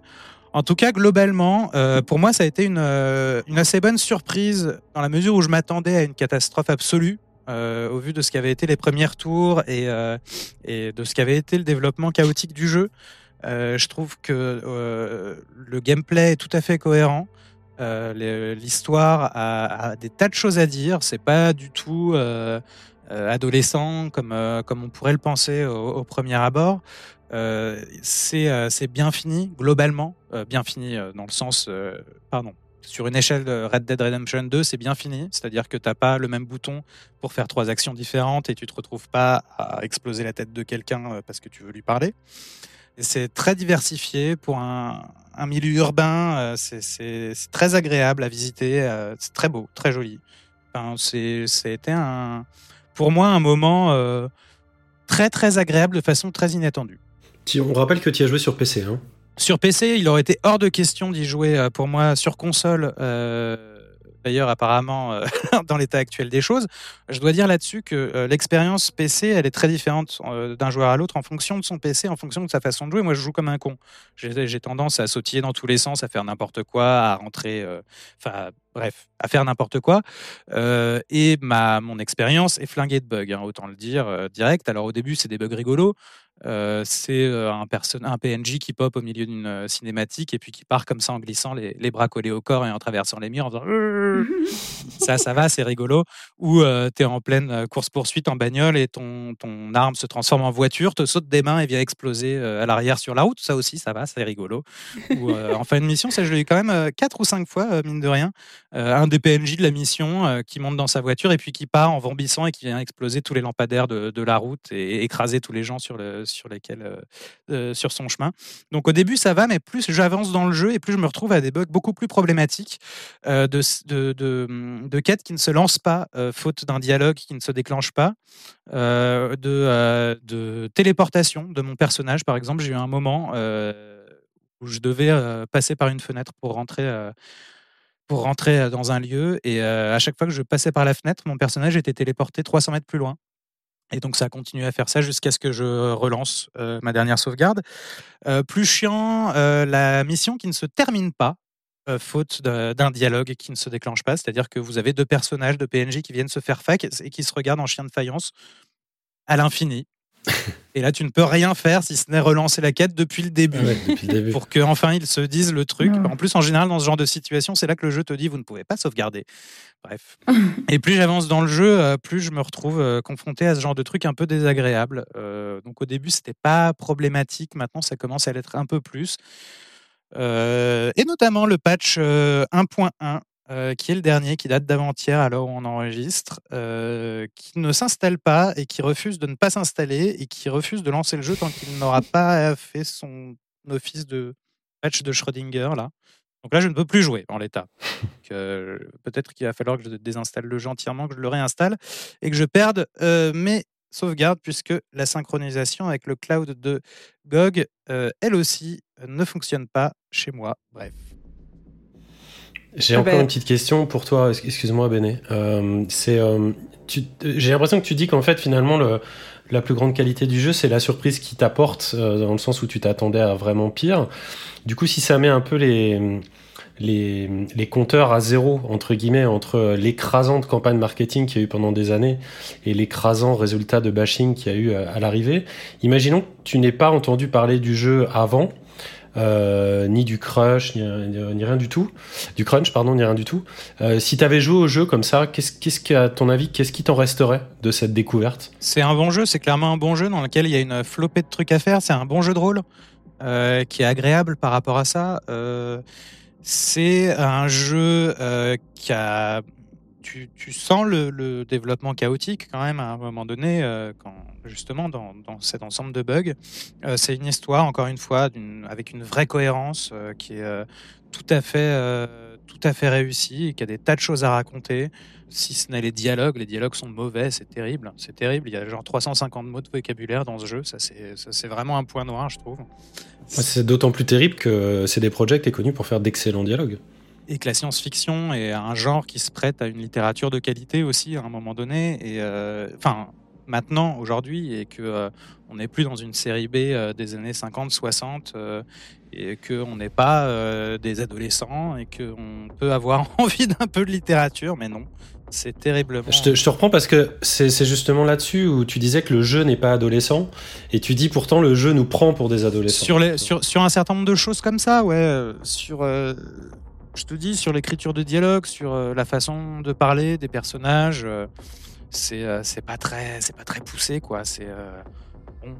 ça n'empêche pas l'ensemble de, enfin la richesse que qu'on peut trouver dans, dans, cette ville, dans cette histoire, dans ces histoires, dans ces personnages. Les personnages sont très bien écrits par ailleurs. Puis il y a des tas de personnages féminins hyper bien, d'ailleurs plus que de personnages masculins finalement, je trouve. Et tout cas, ou je sais pas si c'est lié au fait que je joue euh, moi-même un personnage féminin, hein, j'en sais rien, mais euh, en tout cas, moi, dans, dans ce que j'en ai vu euh, et vécu, les principaux, les principaux personnages secondaires sont des, des, personnages féminins très, très, très bien foutus, quoi. Il y en a peut-être qui ont d'autres questions? Moi, je... Non, ma question, moi j'allais rebondir justement sur le sujet du patch. J'ai vu, j'ai vu cette news hier parce qu'il est sorti très récemment, il est sorti hier. Euh, que, que c'était euh, un peu attendu comme le Messi et je me demandais si ça allait résoudre tous ces soucis de bugs qui finalement sont quand même la, la plus grosse critique euh, qui est faite à l'encontre de ce jeu. Mais d'après ton retour en tout cas j'ai pas pu installer le patch et le, le patch m'empêche de relancer le jeu. Donc pour l'instant je peux pas te dire. De ce que j'en ai vu de la, de la note de patch ça corrige. Cinq ou six justement missions qui ne se lançaient pas ou qui ne se concluaient pas faute de faute de déclenchement de, de script.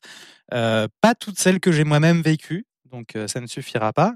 Et puis manifestement, il manque une bonne année de développement, si ce n'est plus, une bonne année pour que le jeu sorte dans un état normal et pour que le jeu sorte avec les ambitions qu'il avait quand on en a vu le premier trailer, il manque au moins une année supplémentaire.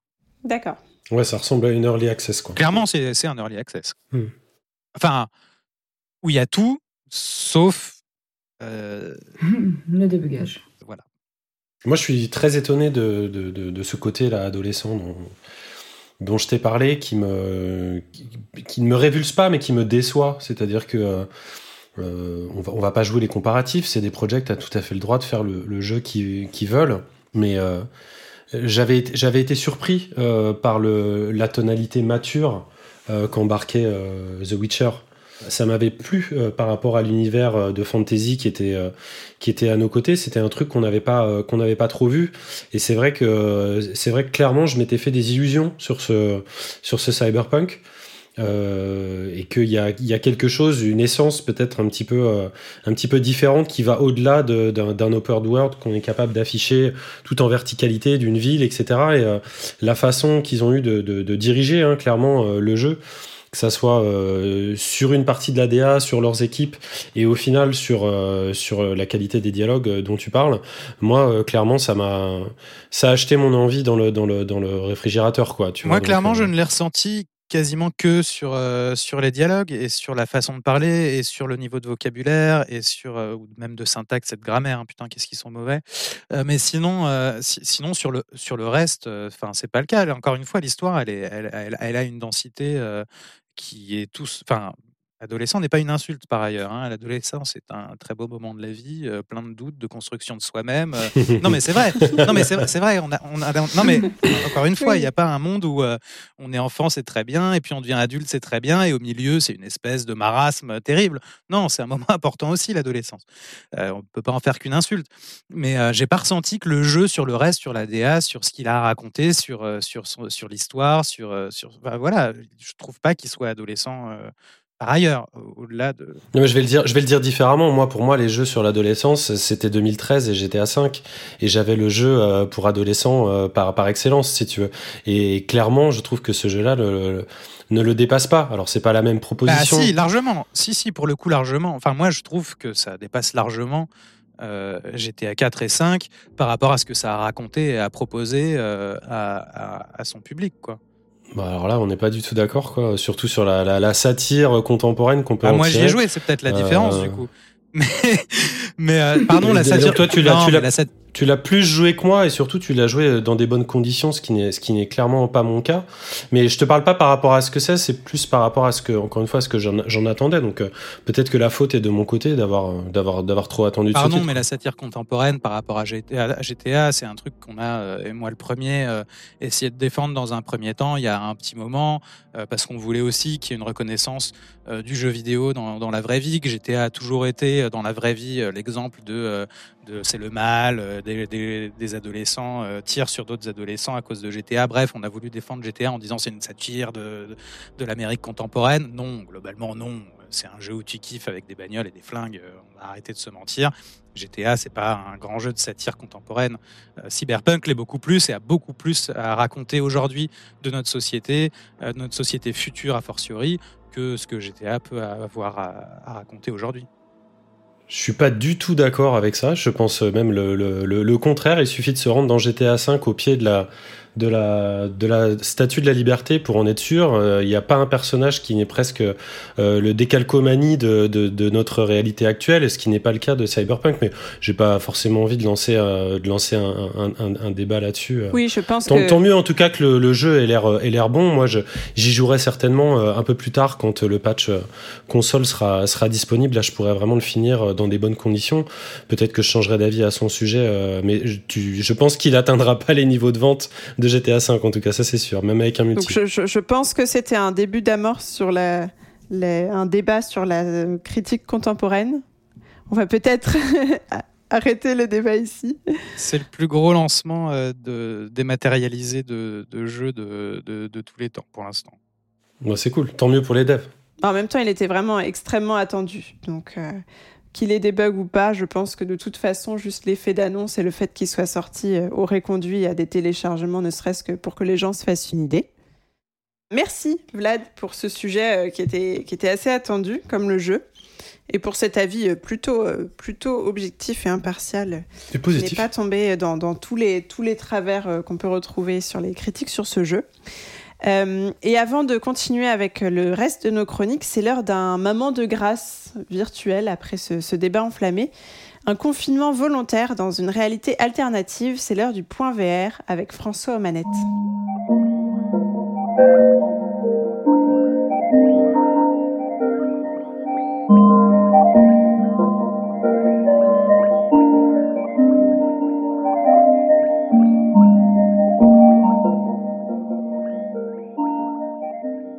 Alors le point VR ce mois-ci, euh, un petit point VR, ça fait. Je me demande s'il y en avait un le, mois dernier, je me rappelle pas, mais bon, c'est pas grave, ça arrive pas tous les jours, euh, tous les mois. Je veux dire, en tout cas, je voulais euh, venir sur quelques infos sur le marché de la VR qu'on se demande un petit peu ce qui se passe en ce moment. Il y, a, des choses qui vont plus ou moins bien.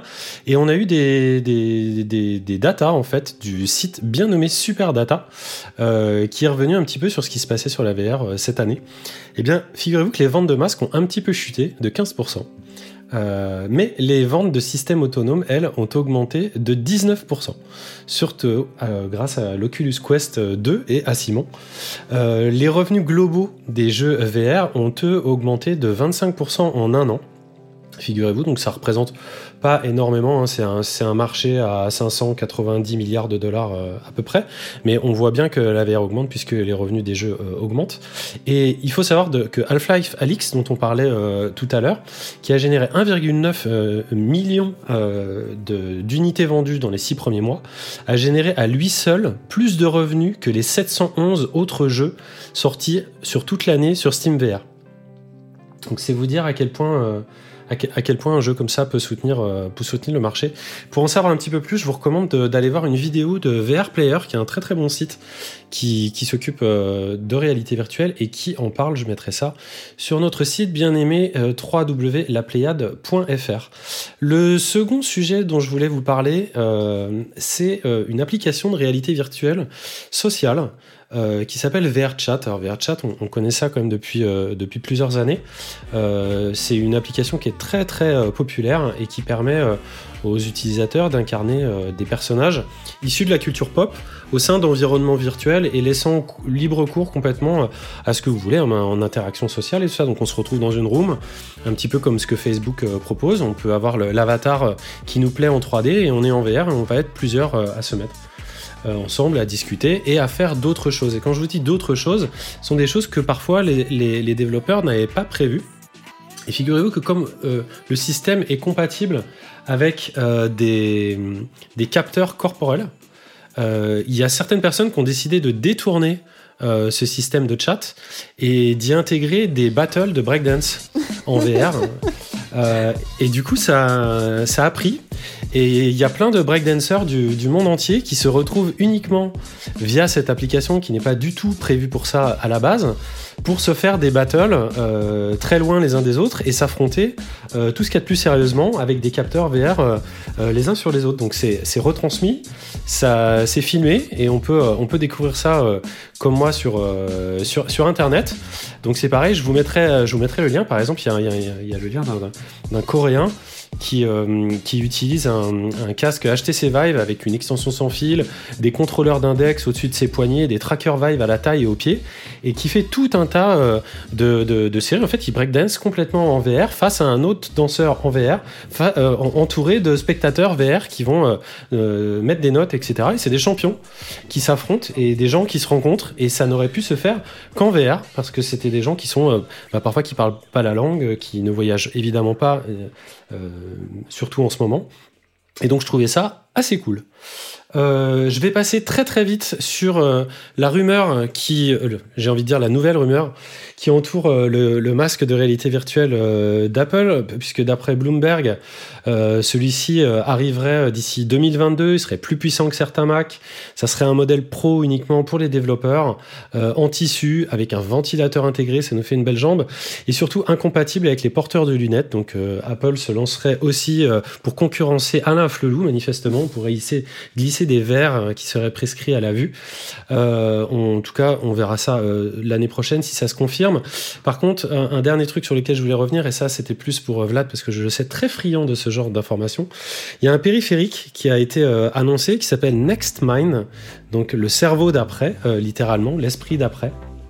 C'est un périphérique qui est certes prévu avant tout pour les développeurs, mais qui s'accroche autour de votre tête avec un sensor, un capteur qui vient se, connecter derrière votre cortex et qui permet de transmettre euh, des, enfin qui réceptionne vos signaux neuronaux et qui les envoie au périphérique de votre choix pour moduler, allumer un objet ou une interface connectée. Donc on peut, euh, suivant le film qui est, présenté, euh, le film promotionnel, on peut euh, moduler euh, pour des DJ, moduler en, rien qu'en pensant euh, certains connecteurs ou certains filtres pour, euh, pour faire de la musique ou éteindre des appareils, manipuler des objets en 3D. donc voilà, c'est encore assez imparfait. On est évidemment loin de la télépathie et heureusement, mais on se rapproche par contre de solutions qui pourront par exemple aider certaines personnes en situation de limitation physique et ça, tout de suite, c'est beaucoup plus cool. Ça coûte quand même 400 balles. Euh, et, euh, et ça fait. C'est pas le seul développeur à réfléchir à ce genre de truc. On a par exemple Control Labs, qui est une, une entreprise de neurotechnologie qui avait été acquise par. Euh, par Facebook euh, qui peut envoyer euh, des entrées dans la main et dans les doigts par le même genre de signaux, donc par la pensée, entre guillemets, par nos signaux électriques et donc par rien d'autre. Et une autre entreprise, Moudra, qui va fabriquer un bracelet euh, qui sera euh, compatible avec l'Apple Watch pour faire euh, le même genre de réceptionner le même genre de, de, de contrôle. Donc, euh, donc voilà, c'était ça le point vert de, de ce mois-ci. Eh ben merci beaucoup François, je crois qu'il a énormément plu à Vladimir, ce, point vert, bah, ce je, premier point vert de l'année. Ils ont, ils ont été trois à se déconnecter, je pense. Euh, et on va continuer et terminer les chroniques avec la mienne.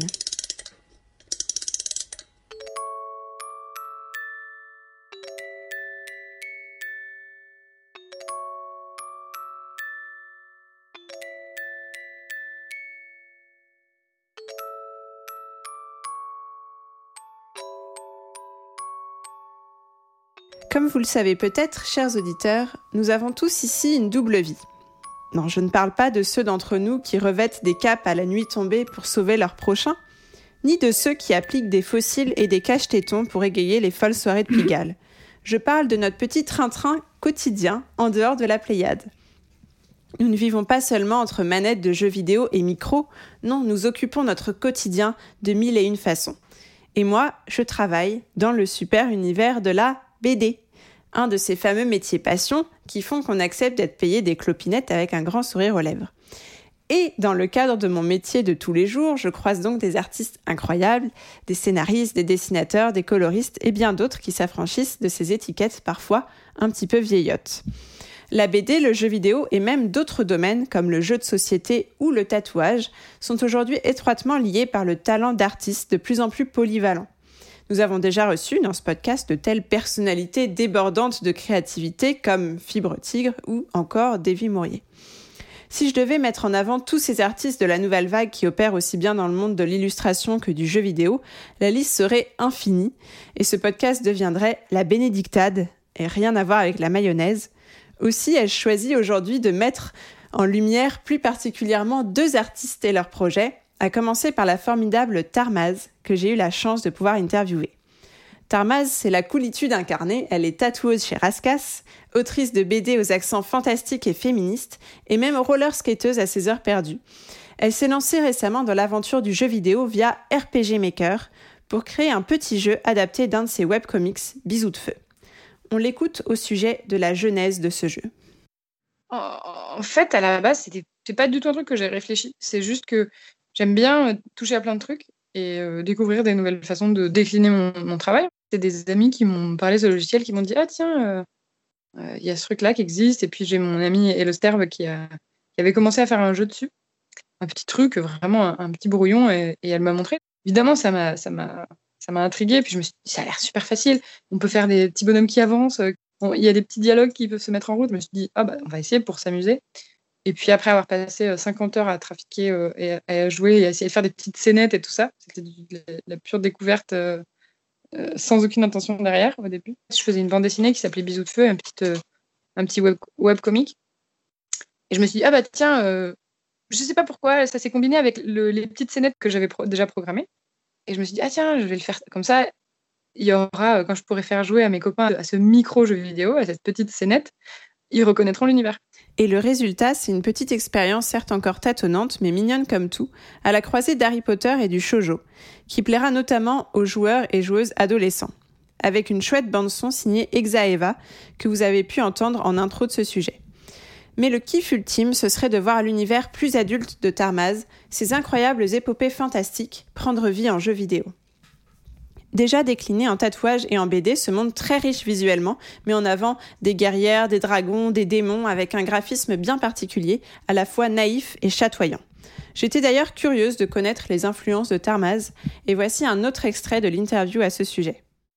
Il y en a plein parce que les supports qui m'intéressent sont pas tous les mêmes. Euh, du coup, mes influences sont aussi variées. Les trucs qui, qui sautent le plus aux yeux, je pense, pour les gens qui regardent mon travail, c'est que j'aime vraiment beaucoup l'art médiéval et les esthétiques très naïves.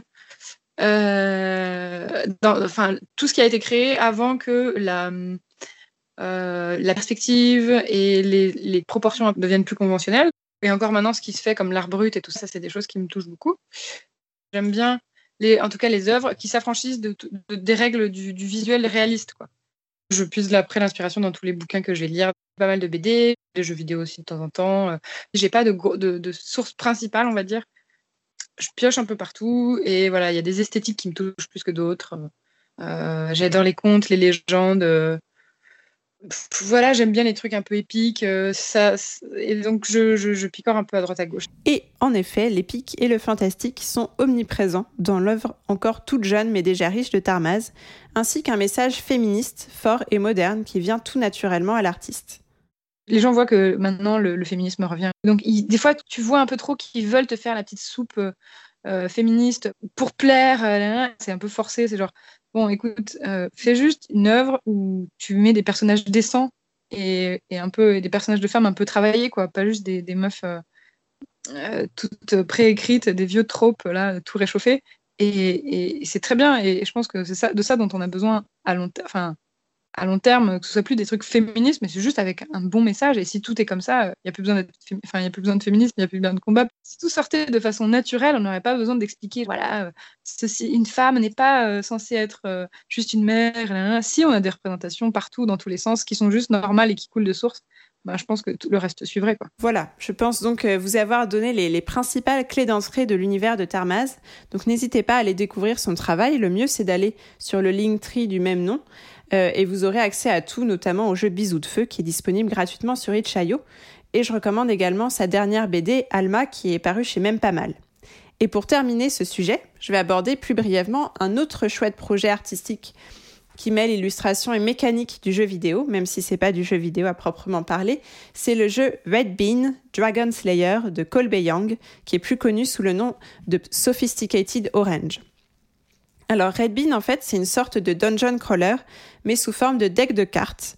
Un jeu qui regroupe, selon les mots de son créateur, l'histoire séquentielle d'une BD, les possibilités d'un jeu vidéo et la forme physique d'un jeu de cartes, 52 en tout, qui permettent même de jouer aussi au poker. Red Bean va en fait nous permettre de décider des aventures et du parcours de l'aventurier du même nom grâce aux différentes cartes, chacune représentant une zone du donjon et reliée entre elles par un système de flèches et d'onglets de couleurs. Ainsi, quand Red Bean souhaite changer de zone, plusieurs options de déplacement symbolisées par des flèches s'offrent à lui et le joueur doit chercher la zone correspondante dans le deck grâce aux onglets de couleurs associés. C'est une mécanique qui est simple et qui est très efficace et qui permet de redonner un peu de, matérialité au jeu d'exploration sans attirail de plateaux complexes à gérer. Ce chouette petit projet a été financé via Kickstarter, donc je ne sais pas s'il vous sera possible de vous le procurer. Euh, mais n'hésitez pas en tout cas à aller voir euh, la page euh, Kickstarter justement du projet. C'est passionnant et la mécanique de ce jeu est très bien documentée. Donc voilà, finalement, une, une, seule chronique, c'est assez court pour aborder ce genre de sujet. Donc peut-être que j'y reviendrai par la suite. Mais en tout cas, c'était un plaisir de vous faire découvrir tout ça et je remercie encore Tarmas de s'être prêté à cette interview que vous pourrez d'ailleurs retrouver en entier, en audio et en vidéo sur nos différents réseaux. Voilà. Je ne sais pas si vous avez des questions sur ces artistes-là ou sur leur travail. Euh, plus une remarque, c'est, euh, je pense que euh, nos auditeurs ont compris qu'en ce, en ce moment, c'est, pas évident pour nous d'avoir des invités, que ce soit en plateau ou en ligne. Et effectivement, c'est un sujet sur lequel forcément on, reviendra. On avait discuté déjà avec nos anciens invités de, de Falaina. Il faut savoir que la BD interactive et le jeu vidéo sont, des, ensembles et des médias qui sont très poreux où euh, les artistes vont de l'un à l'autre ou de l'autre à l'un. C'est il y a de plus en plus d'expériences qui sont qui sont menées dans, dans ce domaine. Moi-même, je vous avais parlé de, de, de, de Florence par exemple ou, euh, ou d'autres choses euh, comme ça qui, qui vraiment d'autres petites expériences qui, qui qui sont qui sont très intéressantes en fait en, termes de en termes de narration et en termes en termes artistiques. C'est vraiment pas un mouvement qui, qui semble s'arrêter et, et, et, vu qu'on connaît et toi aussi tu connais surtout Béné par par ton métier euh, beaucoup, beaucoup d'auteurs. On voit beaucoup de jeunes auteurs euh, passer de l'un à l'autre avec encore plus de facilité que, leurs aînés. Et pourquoi pas euh, soit porter leur univers dans, des jeux vidéo, soit en tout cas s'y intéresser, s'y intéresser de près. Donc c'est super cool. Euh, je me demande si c'était pas un sujet qu'on avait abordé avec Diff aussi, même si Diff fait plus de l'illustration que de la bande dessinée. Bah, de toute façon, euh, ce que tu disais, euh, François, c'est ces auteurs euh, s'y mettent avec beaucoup de, facilité, mais je dirais aussi de nécessité, parce que malheureusement, bah, on, le sait, hein, la création artistique, c'est un peu dur d'en vivre. la BD, l'illustration ne font pas exception à la règle. et donc souvent, ces, jeunes artistes essaient d'être compétents et, intéressants sur le maximum de, de médiums possibles pour, pour pouvoir à la fois avoir un public diversifié et euh, des sources de, revenus différentes. c'est vrai. voilà. c'est le, le, podcast des constats sociaux. Et c'est maintenant l'heure, suite à cette dernière chronique, de nos petits jeux pas chers, ce qui est finalement euh, l'équivalent au télétravail de nos pauses café. J'ai nommé les snacks.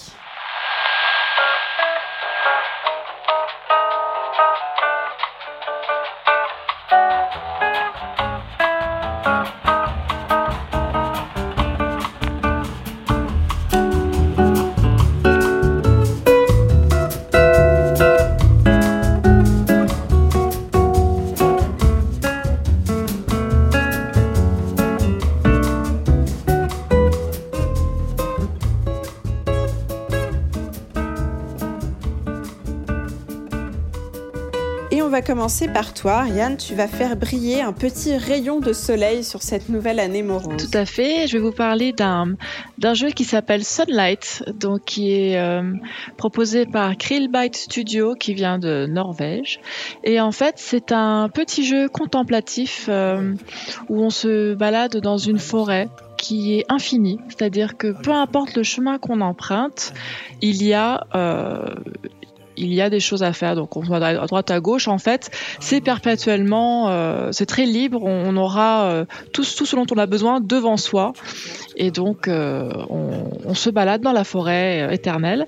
Et en fait, pendant ce temps-là, il y a une voix qui nous parle très calmement et qui nous explique qu'en fait, il faut se mettre dans la peau d'un enfant qui naît et qui ne voit rien et quelle serait sa perception de, la lumière du soleil, de, la chaleur, des émotions, du ressenti sur la peau s'il n'avait jamais vu quoi que ce soit. Et donc ça nous, c'est un jeu qui nous plonge donc dans, des histoires de, de naissance diverses sur euh, un témoignage de fœtus en fait et ensuite de bébé euh, qui a à peine quelques, jours sur toutes les sensations qu'il pourrait en fait euh, ressentir selon, selon le toucher ou les les, les bruits ou la première fois qu'il voit son père euh, ou, sa mère ou, une infirmière. Et donc c'est un, petit jeu qui, qui dure euh, allez, environ une demi-heure et euh, c'était vraiment très très agréable. Et en plus à la fin, il y a une espèce de conclusion et de, et de transition vraiment touchante. Euh, et euh, j'ai vraiment aimé ça pour commencer l'année. C'était euh, c'était très agréable. Voilà, c'était j'en avais besoin. C'est quand on est coincé chez soi pendant des semaines et qu'on a envie de, de prendre l'air, bah, c'était l'expérience parfaite. Eh ben, je crois qu'on a tous effectivement bien besoin d'expériences comme celle-là. Oui. Et on va continuer avec Simon qui va aussi euh, faire briller le soleil sur son snack de ce mois-ci. De quoi tu vas nous parler, Simon? Alors le soleil, je sais pas, mais j'ai vraiment eu la chance, et c'est une chance de tomber par hasard sur une petite pépite gratuite de Steam. Il faut savoir que hum, plusieurs jeux sortent vraiment de ce type-là euh, chaque jour et euh, il faut faire un travail vraiment de curation pour essayer à de trouver évidemment ces pépites et c'est mon cas puisque ce mois-ci j'ai joué à Summerland une enquête policière en vue à la première personne qui vous met dans la peau d'un flic en deuil de sa femme. Donc c'est un peu plombant hein, mais euh, c'est hyper intéressant en tout cas de la manière dont c'est raconté et construit. Et il va vivre une descente aux enfers en essayant de trouver un moyen de subvenir aux besoins de son fils. Il se retrouve un peu un peu dépourvu de, de moyens disons et il va devoir recourir à des choses pas très très honnête Mais voilà, toute la, la courte expérience du jeu est super bien écrite euh, et très bien aussi jouée par les comédiens, les comédiens qui sont euh, extrêmement convaincants. Euh, et c'est euh, donc Connor Connor Rush, le créateur du jeu, qui a mené son projet euh, à la fin de ses études et a laissé, euh, euh, par ailleurs, si vous voulez savoir un petit peu plus sur, sur le jeu sur Steam, il a laissé un message là tout début janvier, un message assez, assez touchant que j'ai pour expliquer. Donc il avait besoin de passer à autre chose. Bref, il parle un peu de sa vie et il a une énorme phase de crunch par rapport au jeu euh, où il a fait plus que ça pendant un temps parce que il, s'est investi énormément dans le projet. Euh, il a eu des retours assez assez euh, assez violents de, de, certaines personnes qui ont joué à son jeu et qui voulaient qu'il corrige les bugs. Bref, il est dans une phase un petit peu de de transition et j'ai je vais vraiment suivre son parcours de très près en espérant qu'il nous sorte un nouveau jeu rapidement parce que c'est en tout cas il a un potentiel extrêmement intéressant de son côté. Et toi, Béné, tu avais euh, aussi un petit snack à nous présenter. Tout à fait. Euh, aujourd'hui, euh, je voulais vous parler d'un jeu de notre ami Fibre Tigre. Je vais vous laisser la petite musique un instant.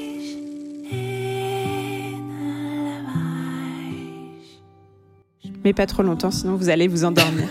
euh, donc ce jeu de, de, Fibre Tigre, cet incroyable créateur multicasquette qui était, euh, je le rappelle, un des tout premiers invités de la Pléiade dans le deuxième épisode de l'émission. Ce jeu, donc, c'est Un Monde Meilleur, euh, une simulation du chrony interactive disponible gratuitement en ligne sur abw.blue. Euh, voilà pourquoi je vous ai mis en introduction le générique de The Man in the High Castle, qui est un très bel exemple du chrony en série télé adapté d'un livre du Philippe Cadic. Euh, l'Uchronie, pour rappel, qu'est-ce que c'est? C'est quand le cours de l'histoire est modifié pour donner naissance soit à un monde meilleur, c'est l'utopie, soit plus mauvais, c'est la dystopie, euh, avec plein de nuances entre les deux. Un exemple très courant d'Uchronie, utilisé d'ailleurs dans The Man in the High Castle, c'est Et si les nazis avaient gagné la guerre?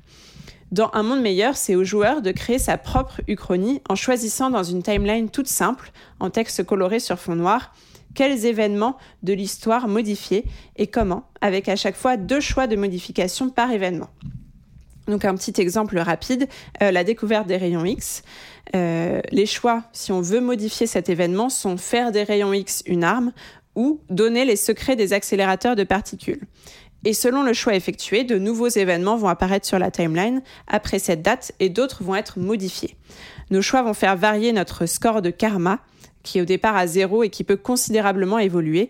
Je vous l'avoue plus souvent dans le négatif de, de, mon côté, dans les expériences que j'ai pu mener. J'ai vraiment un très mauvais karma. Euh, on peut ainsi se retrouver dans des parties d'une vingtaine de minutes à pérenniser l'esclavage jusqu'à nos jours, à accélérer la conquête spatiale, à atteindre des seuils critiques de pollution dès la Renaissance, à étendre l'empire aztèque dans le monde entier. C'est des possibilités vertigineuses, toujours extrêmement bien contextualisées grâce aux textes de Fibre Tigre, qui sont un habile mélange de données historiques et de fiction. Euh, bref, c'est une très chouette expérience qui a d'ailleurs reçu le prix de l'Uchronie ActuSF 2020 tout récemment. Voilà. On va continuer avec François, dont le snack cette semaine est un prototype. Oui, alors un prototype. Euh, en fait, moi, je voulais parler d'un jeu euh, qui s'appelle Lonesome. Euh, Lonesome, c'est un, jeu qui a été écrit par, enfin, qui a été réalisé par Tobias Schnackenberg et Denise Dubiel, les deux membres de Golden Axe Games, qui est un, jeune studio situé à Bremen, en Allemagne. Et ils travaillent dessus en fait depuis depuis 2018.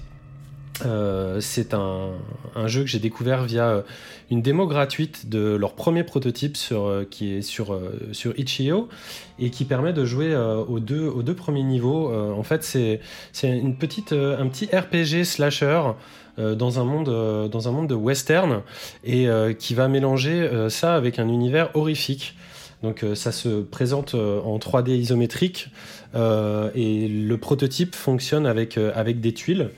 Et en fait, on a des, petites quêtes à remplir. Donc, il y a une espèce de, mini monde ouvert euh, où on rencontre des personnages qui nous, donnent des quêtes à faire. Et puis, il faut aller, se, il faut aller trouver où sont les où sont, les, résultats des quêtes, se balader dans, cet univers et tout ça? Enfin, moi, c'est surtout l'association euh, voilà, de, l'univers horreur et western qui m'a, attiré. Et le tout dans, cet esprit graphique. Alors, il faut savoir que au début, ils étaient partis, donc, comme je vous disais, sur un système de tuiles et que ça a été complètement abandonné. Euh, ils sont toujours en 3D ISO, mais maintenant, euh, c'est dans une vue 3D euh, beaucoup plus classique. Et le jeu est excellent euh, au niveau graphique. En tout cas, il a vraiment euh, bien progressé. Donc, euh, si ça vous amuse, vous pouvez tester cette, cette démo. Elle est gratuite. Donc là, cette fois, pas de problème. Ça rentre bien comme un snack. Et c'est, comme je l'ai dit, sur Itch.io, en attendant d'en savoir plus sur ce jeu, donc Lonesome, que, dont j'espère une version définitive très rapidement. Merci beaucoup, François. Vlad, est-ce que tu as un dernier petit snack pour nous? Absolument, jouez-y. Euh, ça s'appelle Post Void. Euh, c'est un shooter frénétique et bordélique euh, sous amphétamine complètement, où le principe est très simple. Votre jauge de vie baisse en permanence tant que vous ne tuez pas un ennemi. À chaque fois que vous tuez un ennemi, elle remonte un petit peu. et vous allez devoir, comme ça, courir frénétiquement dans des, dans des couloirs ultra colorés avec une musique hyper agressive et devoir tirer à toute berzingue sur absolument tout ce qui se présente face à vous. C'est très très bien foutu. En fait, c'est des successions de, courts niveaux de, où vous devez aller d'une espèce de piscine de lumière à une autre piscine de lumière en essayant de survivre. C'est super bien foutu, ça coûte 2,50€ sur Steam. Euh, c'est vraiment trop bien. C'est très rapide, c'est très court. Euh, il faut, c'est vraiment, c'est vraiment marrant. Faut, enfin, faut le faire. C'est euh, super cool. C'est tout en pixels? C'est en... c'est dégueulasse. C'est dégueulasse. C'est trop bien. c'est super beau. C'est super beau. C'est dégueulasse. Ça fait mal aux yeux, ça fait mal aux oreilles, ça fait mal au cerveau. C'est le principe. C'est une espèce de, de migraine. C'est une grande migraine. Ce jeu est une grande migraine. Il faut absolument le faire. S'il vous plaît, jouez à Post Void. C'est euh, pour la bonne année. Eh ben, merci beaucoup, Vlad. Allez jouer au jeu de la grande migraine. Euh, et après ce dernier stack, c'est l'heure de passer au dernier segment de l'émission, à savoir les quartiers libres, nos chouettes recos hors jeux vidéo.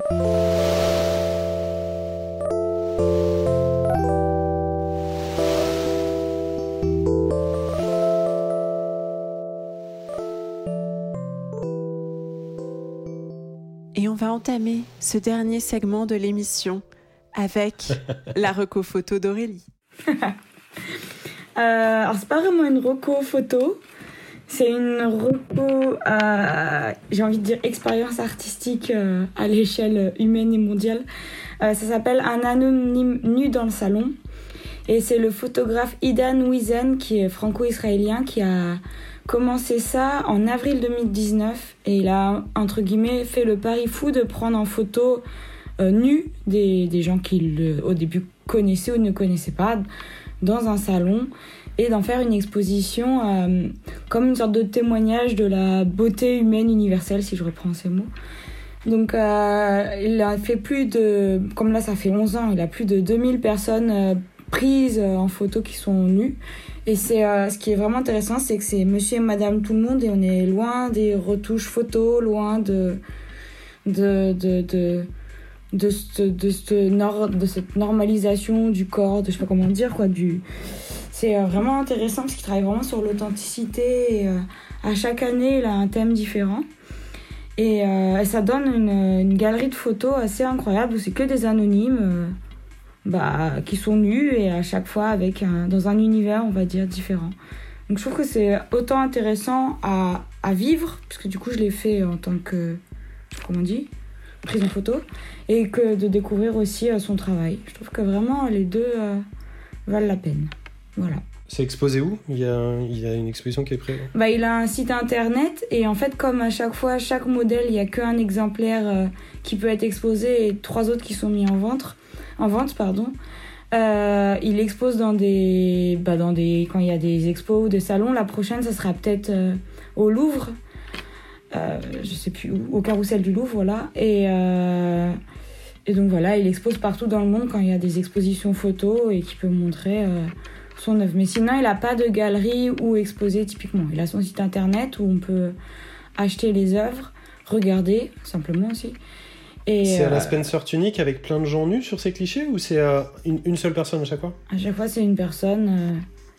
de, ça peut être de n'importe quelle origine, avec n'importe quel physique et euh, c'est une personne. C'est juste que chaque année, il change de thème. Par exemple, en 2020, c'était sanitized, le thème.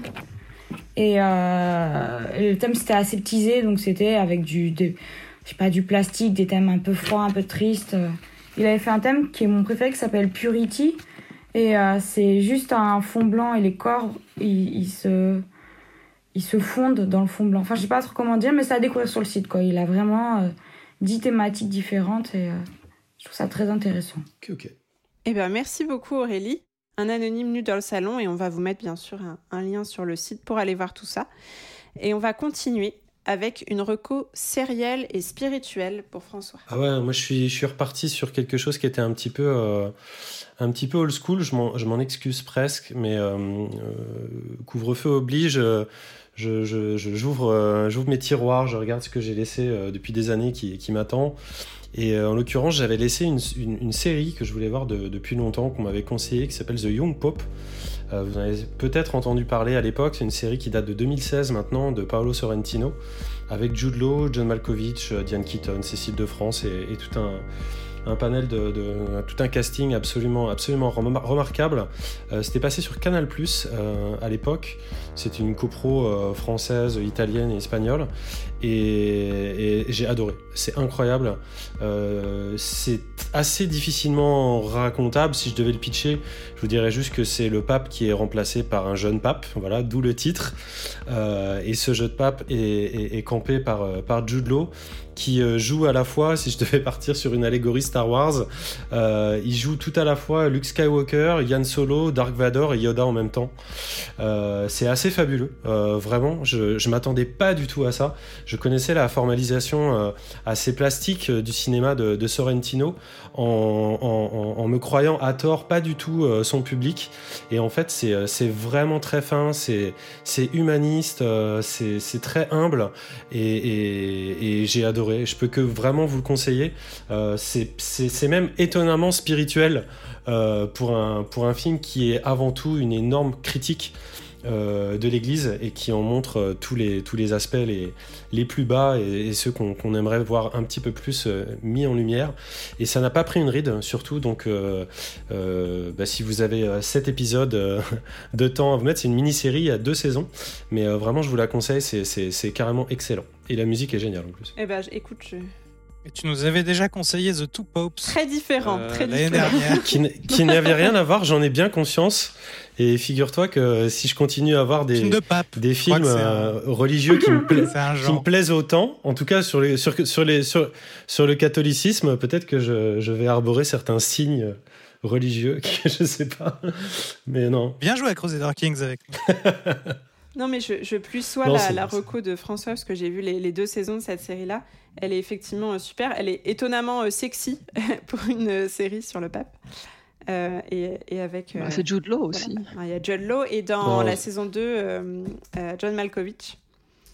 Voilà. Et Jude Law, là, il a, il a grimpé de 5 étages pour moi pour cette série. Quoi. Il est excellent. Je l'avais déjà, vu dans des, je l'avais déjà vu dans des bons rôles, mais en fait, c'est, c'est l'un des meilleurs acteurs de notre génération, quoi, très clairement. Eh ben, eh ben, c'est incroyable. Merci beaucoup François d'avoir répandu la, la, bonne parole de cette série que j'aime beaucoup euh, auprès de nos auditeurs. Et euh, Ariane, tu voulais toi aussi nous, nous partager un coup de cœur, non pas série, mais film, pour la nouvelle pépite signée Pixar. Exactement. Donc, si vous avez vu Monsters, là-haut et vice-versa, et vous avez aimé en fait les films Pixar un peu profonds et philosophiques, vous allez adorer Soul, donc réalisé par Pete Docter. Et en fait, c'est un, un, film qui est sorti euh, juste après Noël, euh, en stream, euh, pas en streaming, mais en, sur Disney+. Et en fait, c'est l'histoire d'un joueur, un pianiste de jazz euh, raté, euh, qui est professeur et donc qu'il va euh, avoir un accident et se retrouver coincé dans une espèce de, de, purgatoire slash paradis slash euh, recueil de, toutes les âmes. Et donc ça va être son aventure. Et c'est, j'ai adoré parce que c'est un film très différent en fait de ce qu'on peut voir euh, d'habitude euh, des films euh, Pixar et Disney, centré autour de la musique du jazz. Donc ça, c'est aussi assez assez original. C'est la musique est vraiment influencée par Herbie Hancock par exemple, et qui a aussi un, un, artiste que j'aime beaucoup, qui a participé donc à la bande son, c'est Trent Reznor de Nine Inch Nails. Ah. Et donc tout ce mélange en fait. Alors, il en a fait une partie. Il a participé en fait avec Atticus Ross et un, musicien qui s'appelle John Baptiste. Et donc tous les trois, si tu veux, ont créé un univers euh, sonore et puis même visuellement, c'est très frais. C'est ça bouscule un petit peu, c'est moderne. C'est un peu comme euh, comme certains morceaux de jazz. Euh, je, je recommande vraiment. C'est c'est une belle, une belle découverte en tout cas. Si je peux ajouter quelque chose, pour moi, c'est sur ce qui était incroyable dans ce film, c'est la façon dont il parle de la mort aux enfants. Et c'est très clairement le meilleur film sur la mort pour les enfants depuis Bambi, quoi. c'est vrai. Ah oui, alors oui, d'accord, c'est vrai, c'est vrai, oui, oui. Eh ben, disons. Merci beaucoup, Ariane. Voilà. Hmm. Avec plaisir. Et toi, Bénédicte, quel est ton quartier libre? Comme prima, tu me donnes tant de joie.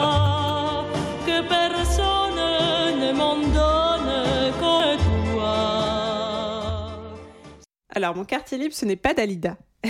non. Euh, je vais vous avouer une chose, chers auditeurs et co-chroniqueurs, je n'avais jusqu'à récemment vu aucun film de Jean-Pierre Bacry. Euh, il a fallu que ce brave monsieur meure pour que son œuvre soit enfin portée à mon attention, et notamment le film Un air de famille, euh, où cette chanson de Dalida est récurrente réalisé par Cédric Clapiche et coécrit avec Bakri et Jaoui, mettant en scène une famille délicieusement dysfonctionnelle en huis clos dans un petit bar paumé. La soirée d'anniversaire d'un des personnages, une touchante cruche jouée par Valérie Lemercier, touche peu tourne peu à peu au vinaigre au fur et à mesure que les tensions entre les différents membres de la famille sont révélées. On a du mépris de classe, du sexisme, de la jalousie. Ce film est un cocktail détonnant qui vous rappellera les meilleures heures de vos repas de famille gênants pendant les fêtes, avec des dialogues savoureux en plus. Parce qu'il faut bien avouer que votre tonton un peu bourré n'a pas la répartie bougonne de Jean-Pierre Bacry en soirée. Donc je vous conseille cette petite pépite aigre douce d'une heure cinquante et moi je file découvrir le reste de la filmographie de ce monsieur grognon à souhait. Voilà. Euh, vraiment c'est savoureux. On va terminer ces recos avec les traditionnels conseils musique de DJ Simon. Euh, de quelle douce mélodie souhaites-tu cette semaine Mhm. baigner nos oreilles? Deux sorties extrêmement importantes pour moi en ce début d'année, euh, musicale évidemment, avec le duo anglo-états-unien Steel Corner qui publie son cinquième album The Last Exit, et un autre duo irlandais, c'est des duos euh, ce, ce mois-ci, qui s'appelle Bicep, B-I-C-E-P sans le S, qui sort Isles, leur deuxième création. Les premiers euh, offrent une folk simple dans les mélodies, mais extrêmement complexe dans la construction des morceaux. Et Bicep, eux, jouent une électro riche qui nous envoûte, euh, vraiment en rêvant de pouvoir assister à un live de l'album, parce que euh, ils ont cette capacité, au moment où ils pouvaient encore faire des lives, de propulser euh, justement le- leur composition vraiment dans une autre dimension, euh, puisqu'ils retravaillent tout pour nous les présenter euh, dans des shows incroyables, euh, évidemment dans des boîtes de nuit, hein, donc c'est un peu compliqué ces temps-ci. Mais J'espère que euh, voilà, euh, ils pourront faire ça le plus tôt possible en 2021. Et n'hésitez pas à me faire un retour sur ces écoutes hein, dans notre Discord, euh, où nous avons notre magnifique chat de musique qui est de retour. Eh eh ben beaucoup, merci beaucoup Simon pour cette. Merci beaucoup. Beaucoup merci. voilà pour cette première euh, reco musicale de l'année. Et euh, avant de se quitter et de vous laisser aller faire des anges dans la neige jusqu'à en avoir le cul tout gelé, quelques remerciements. À la formidable équipe de la Pléiade tout d'abord, toujours au top. Merci donc à nos chroniqueurs, François, Ariane, Vladimir, Aurélie et Simon, et à notre Master Chief Thibaut. Euh, merci aussi à Seb22 pour notre petite capsule Emo5 et à Calden pour son aide sur la communication de la Pléiade. Merci aussi à Tarmas d'avoir répondu à mes questions. Vous pourrez bientôt voir et entendre son interview complète sur votre appli de podcast et notre chaîne YouTube. On est ravis de pouvoir vous retrouver pour cette nouvelle année de blablatage jeux vidéo. D'ici le prochain épisode, n'oubliez pas de nous suivre sur les réseaux sociaux, Twitter, Facebook, Instagram, Discord, on est partout. Et sur Twitch, je le rappelle, avec les chaînes Twitch de Vlad, euh, Sad Vlad LP, d'Ariane, Paul Carry, de Simon, Nomisis, de François, Red Fivehouse et de Thibaut, Teddy Drifter. Et si vous aimez nous entendre déblatérer chaque mois, laissez-nous des scintillantes petites étoiles sur votre appli de podcast favorite. Ça nous fera très plaisir, mais pas seulement. Ça nous permettra de briller au firmament des top podcasts et recruter d'autres auditeurs dans notre galaxie en perpétuelle expansion. Merci enfin à vous, chers auditeurs. On se quitte sur un titre de Steel Corner, Till We Meet Again. Et en effet, on a hâte de vous retrouver. Donc bonne année à tous et à bientôt dans vos oreilles et dans nos cœurs. Au mois prochain. Ciao, ciao. Ciao. Salut, salut à Bye. tous. Bonne année. Bientôt. Allez, bonne année. hein.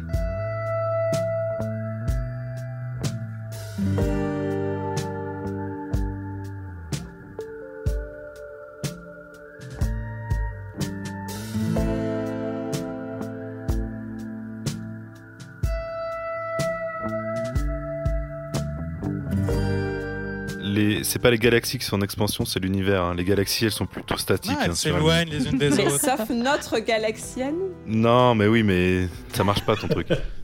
Mais nous, on est une galaxie en expansion. Euh, L'univers, c'est quoi si ce n'est des choses à l'intérieur? Et les choses à l'intérieur, c'est des galaxies, Merci. entre autres. C'est l'univers qui s'exporte, qui s'est, qui s'est, euh, qui se machin.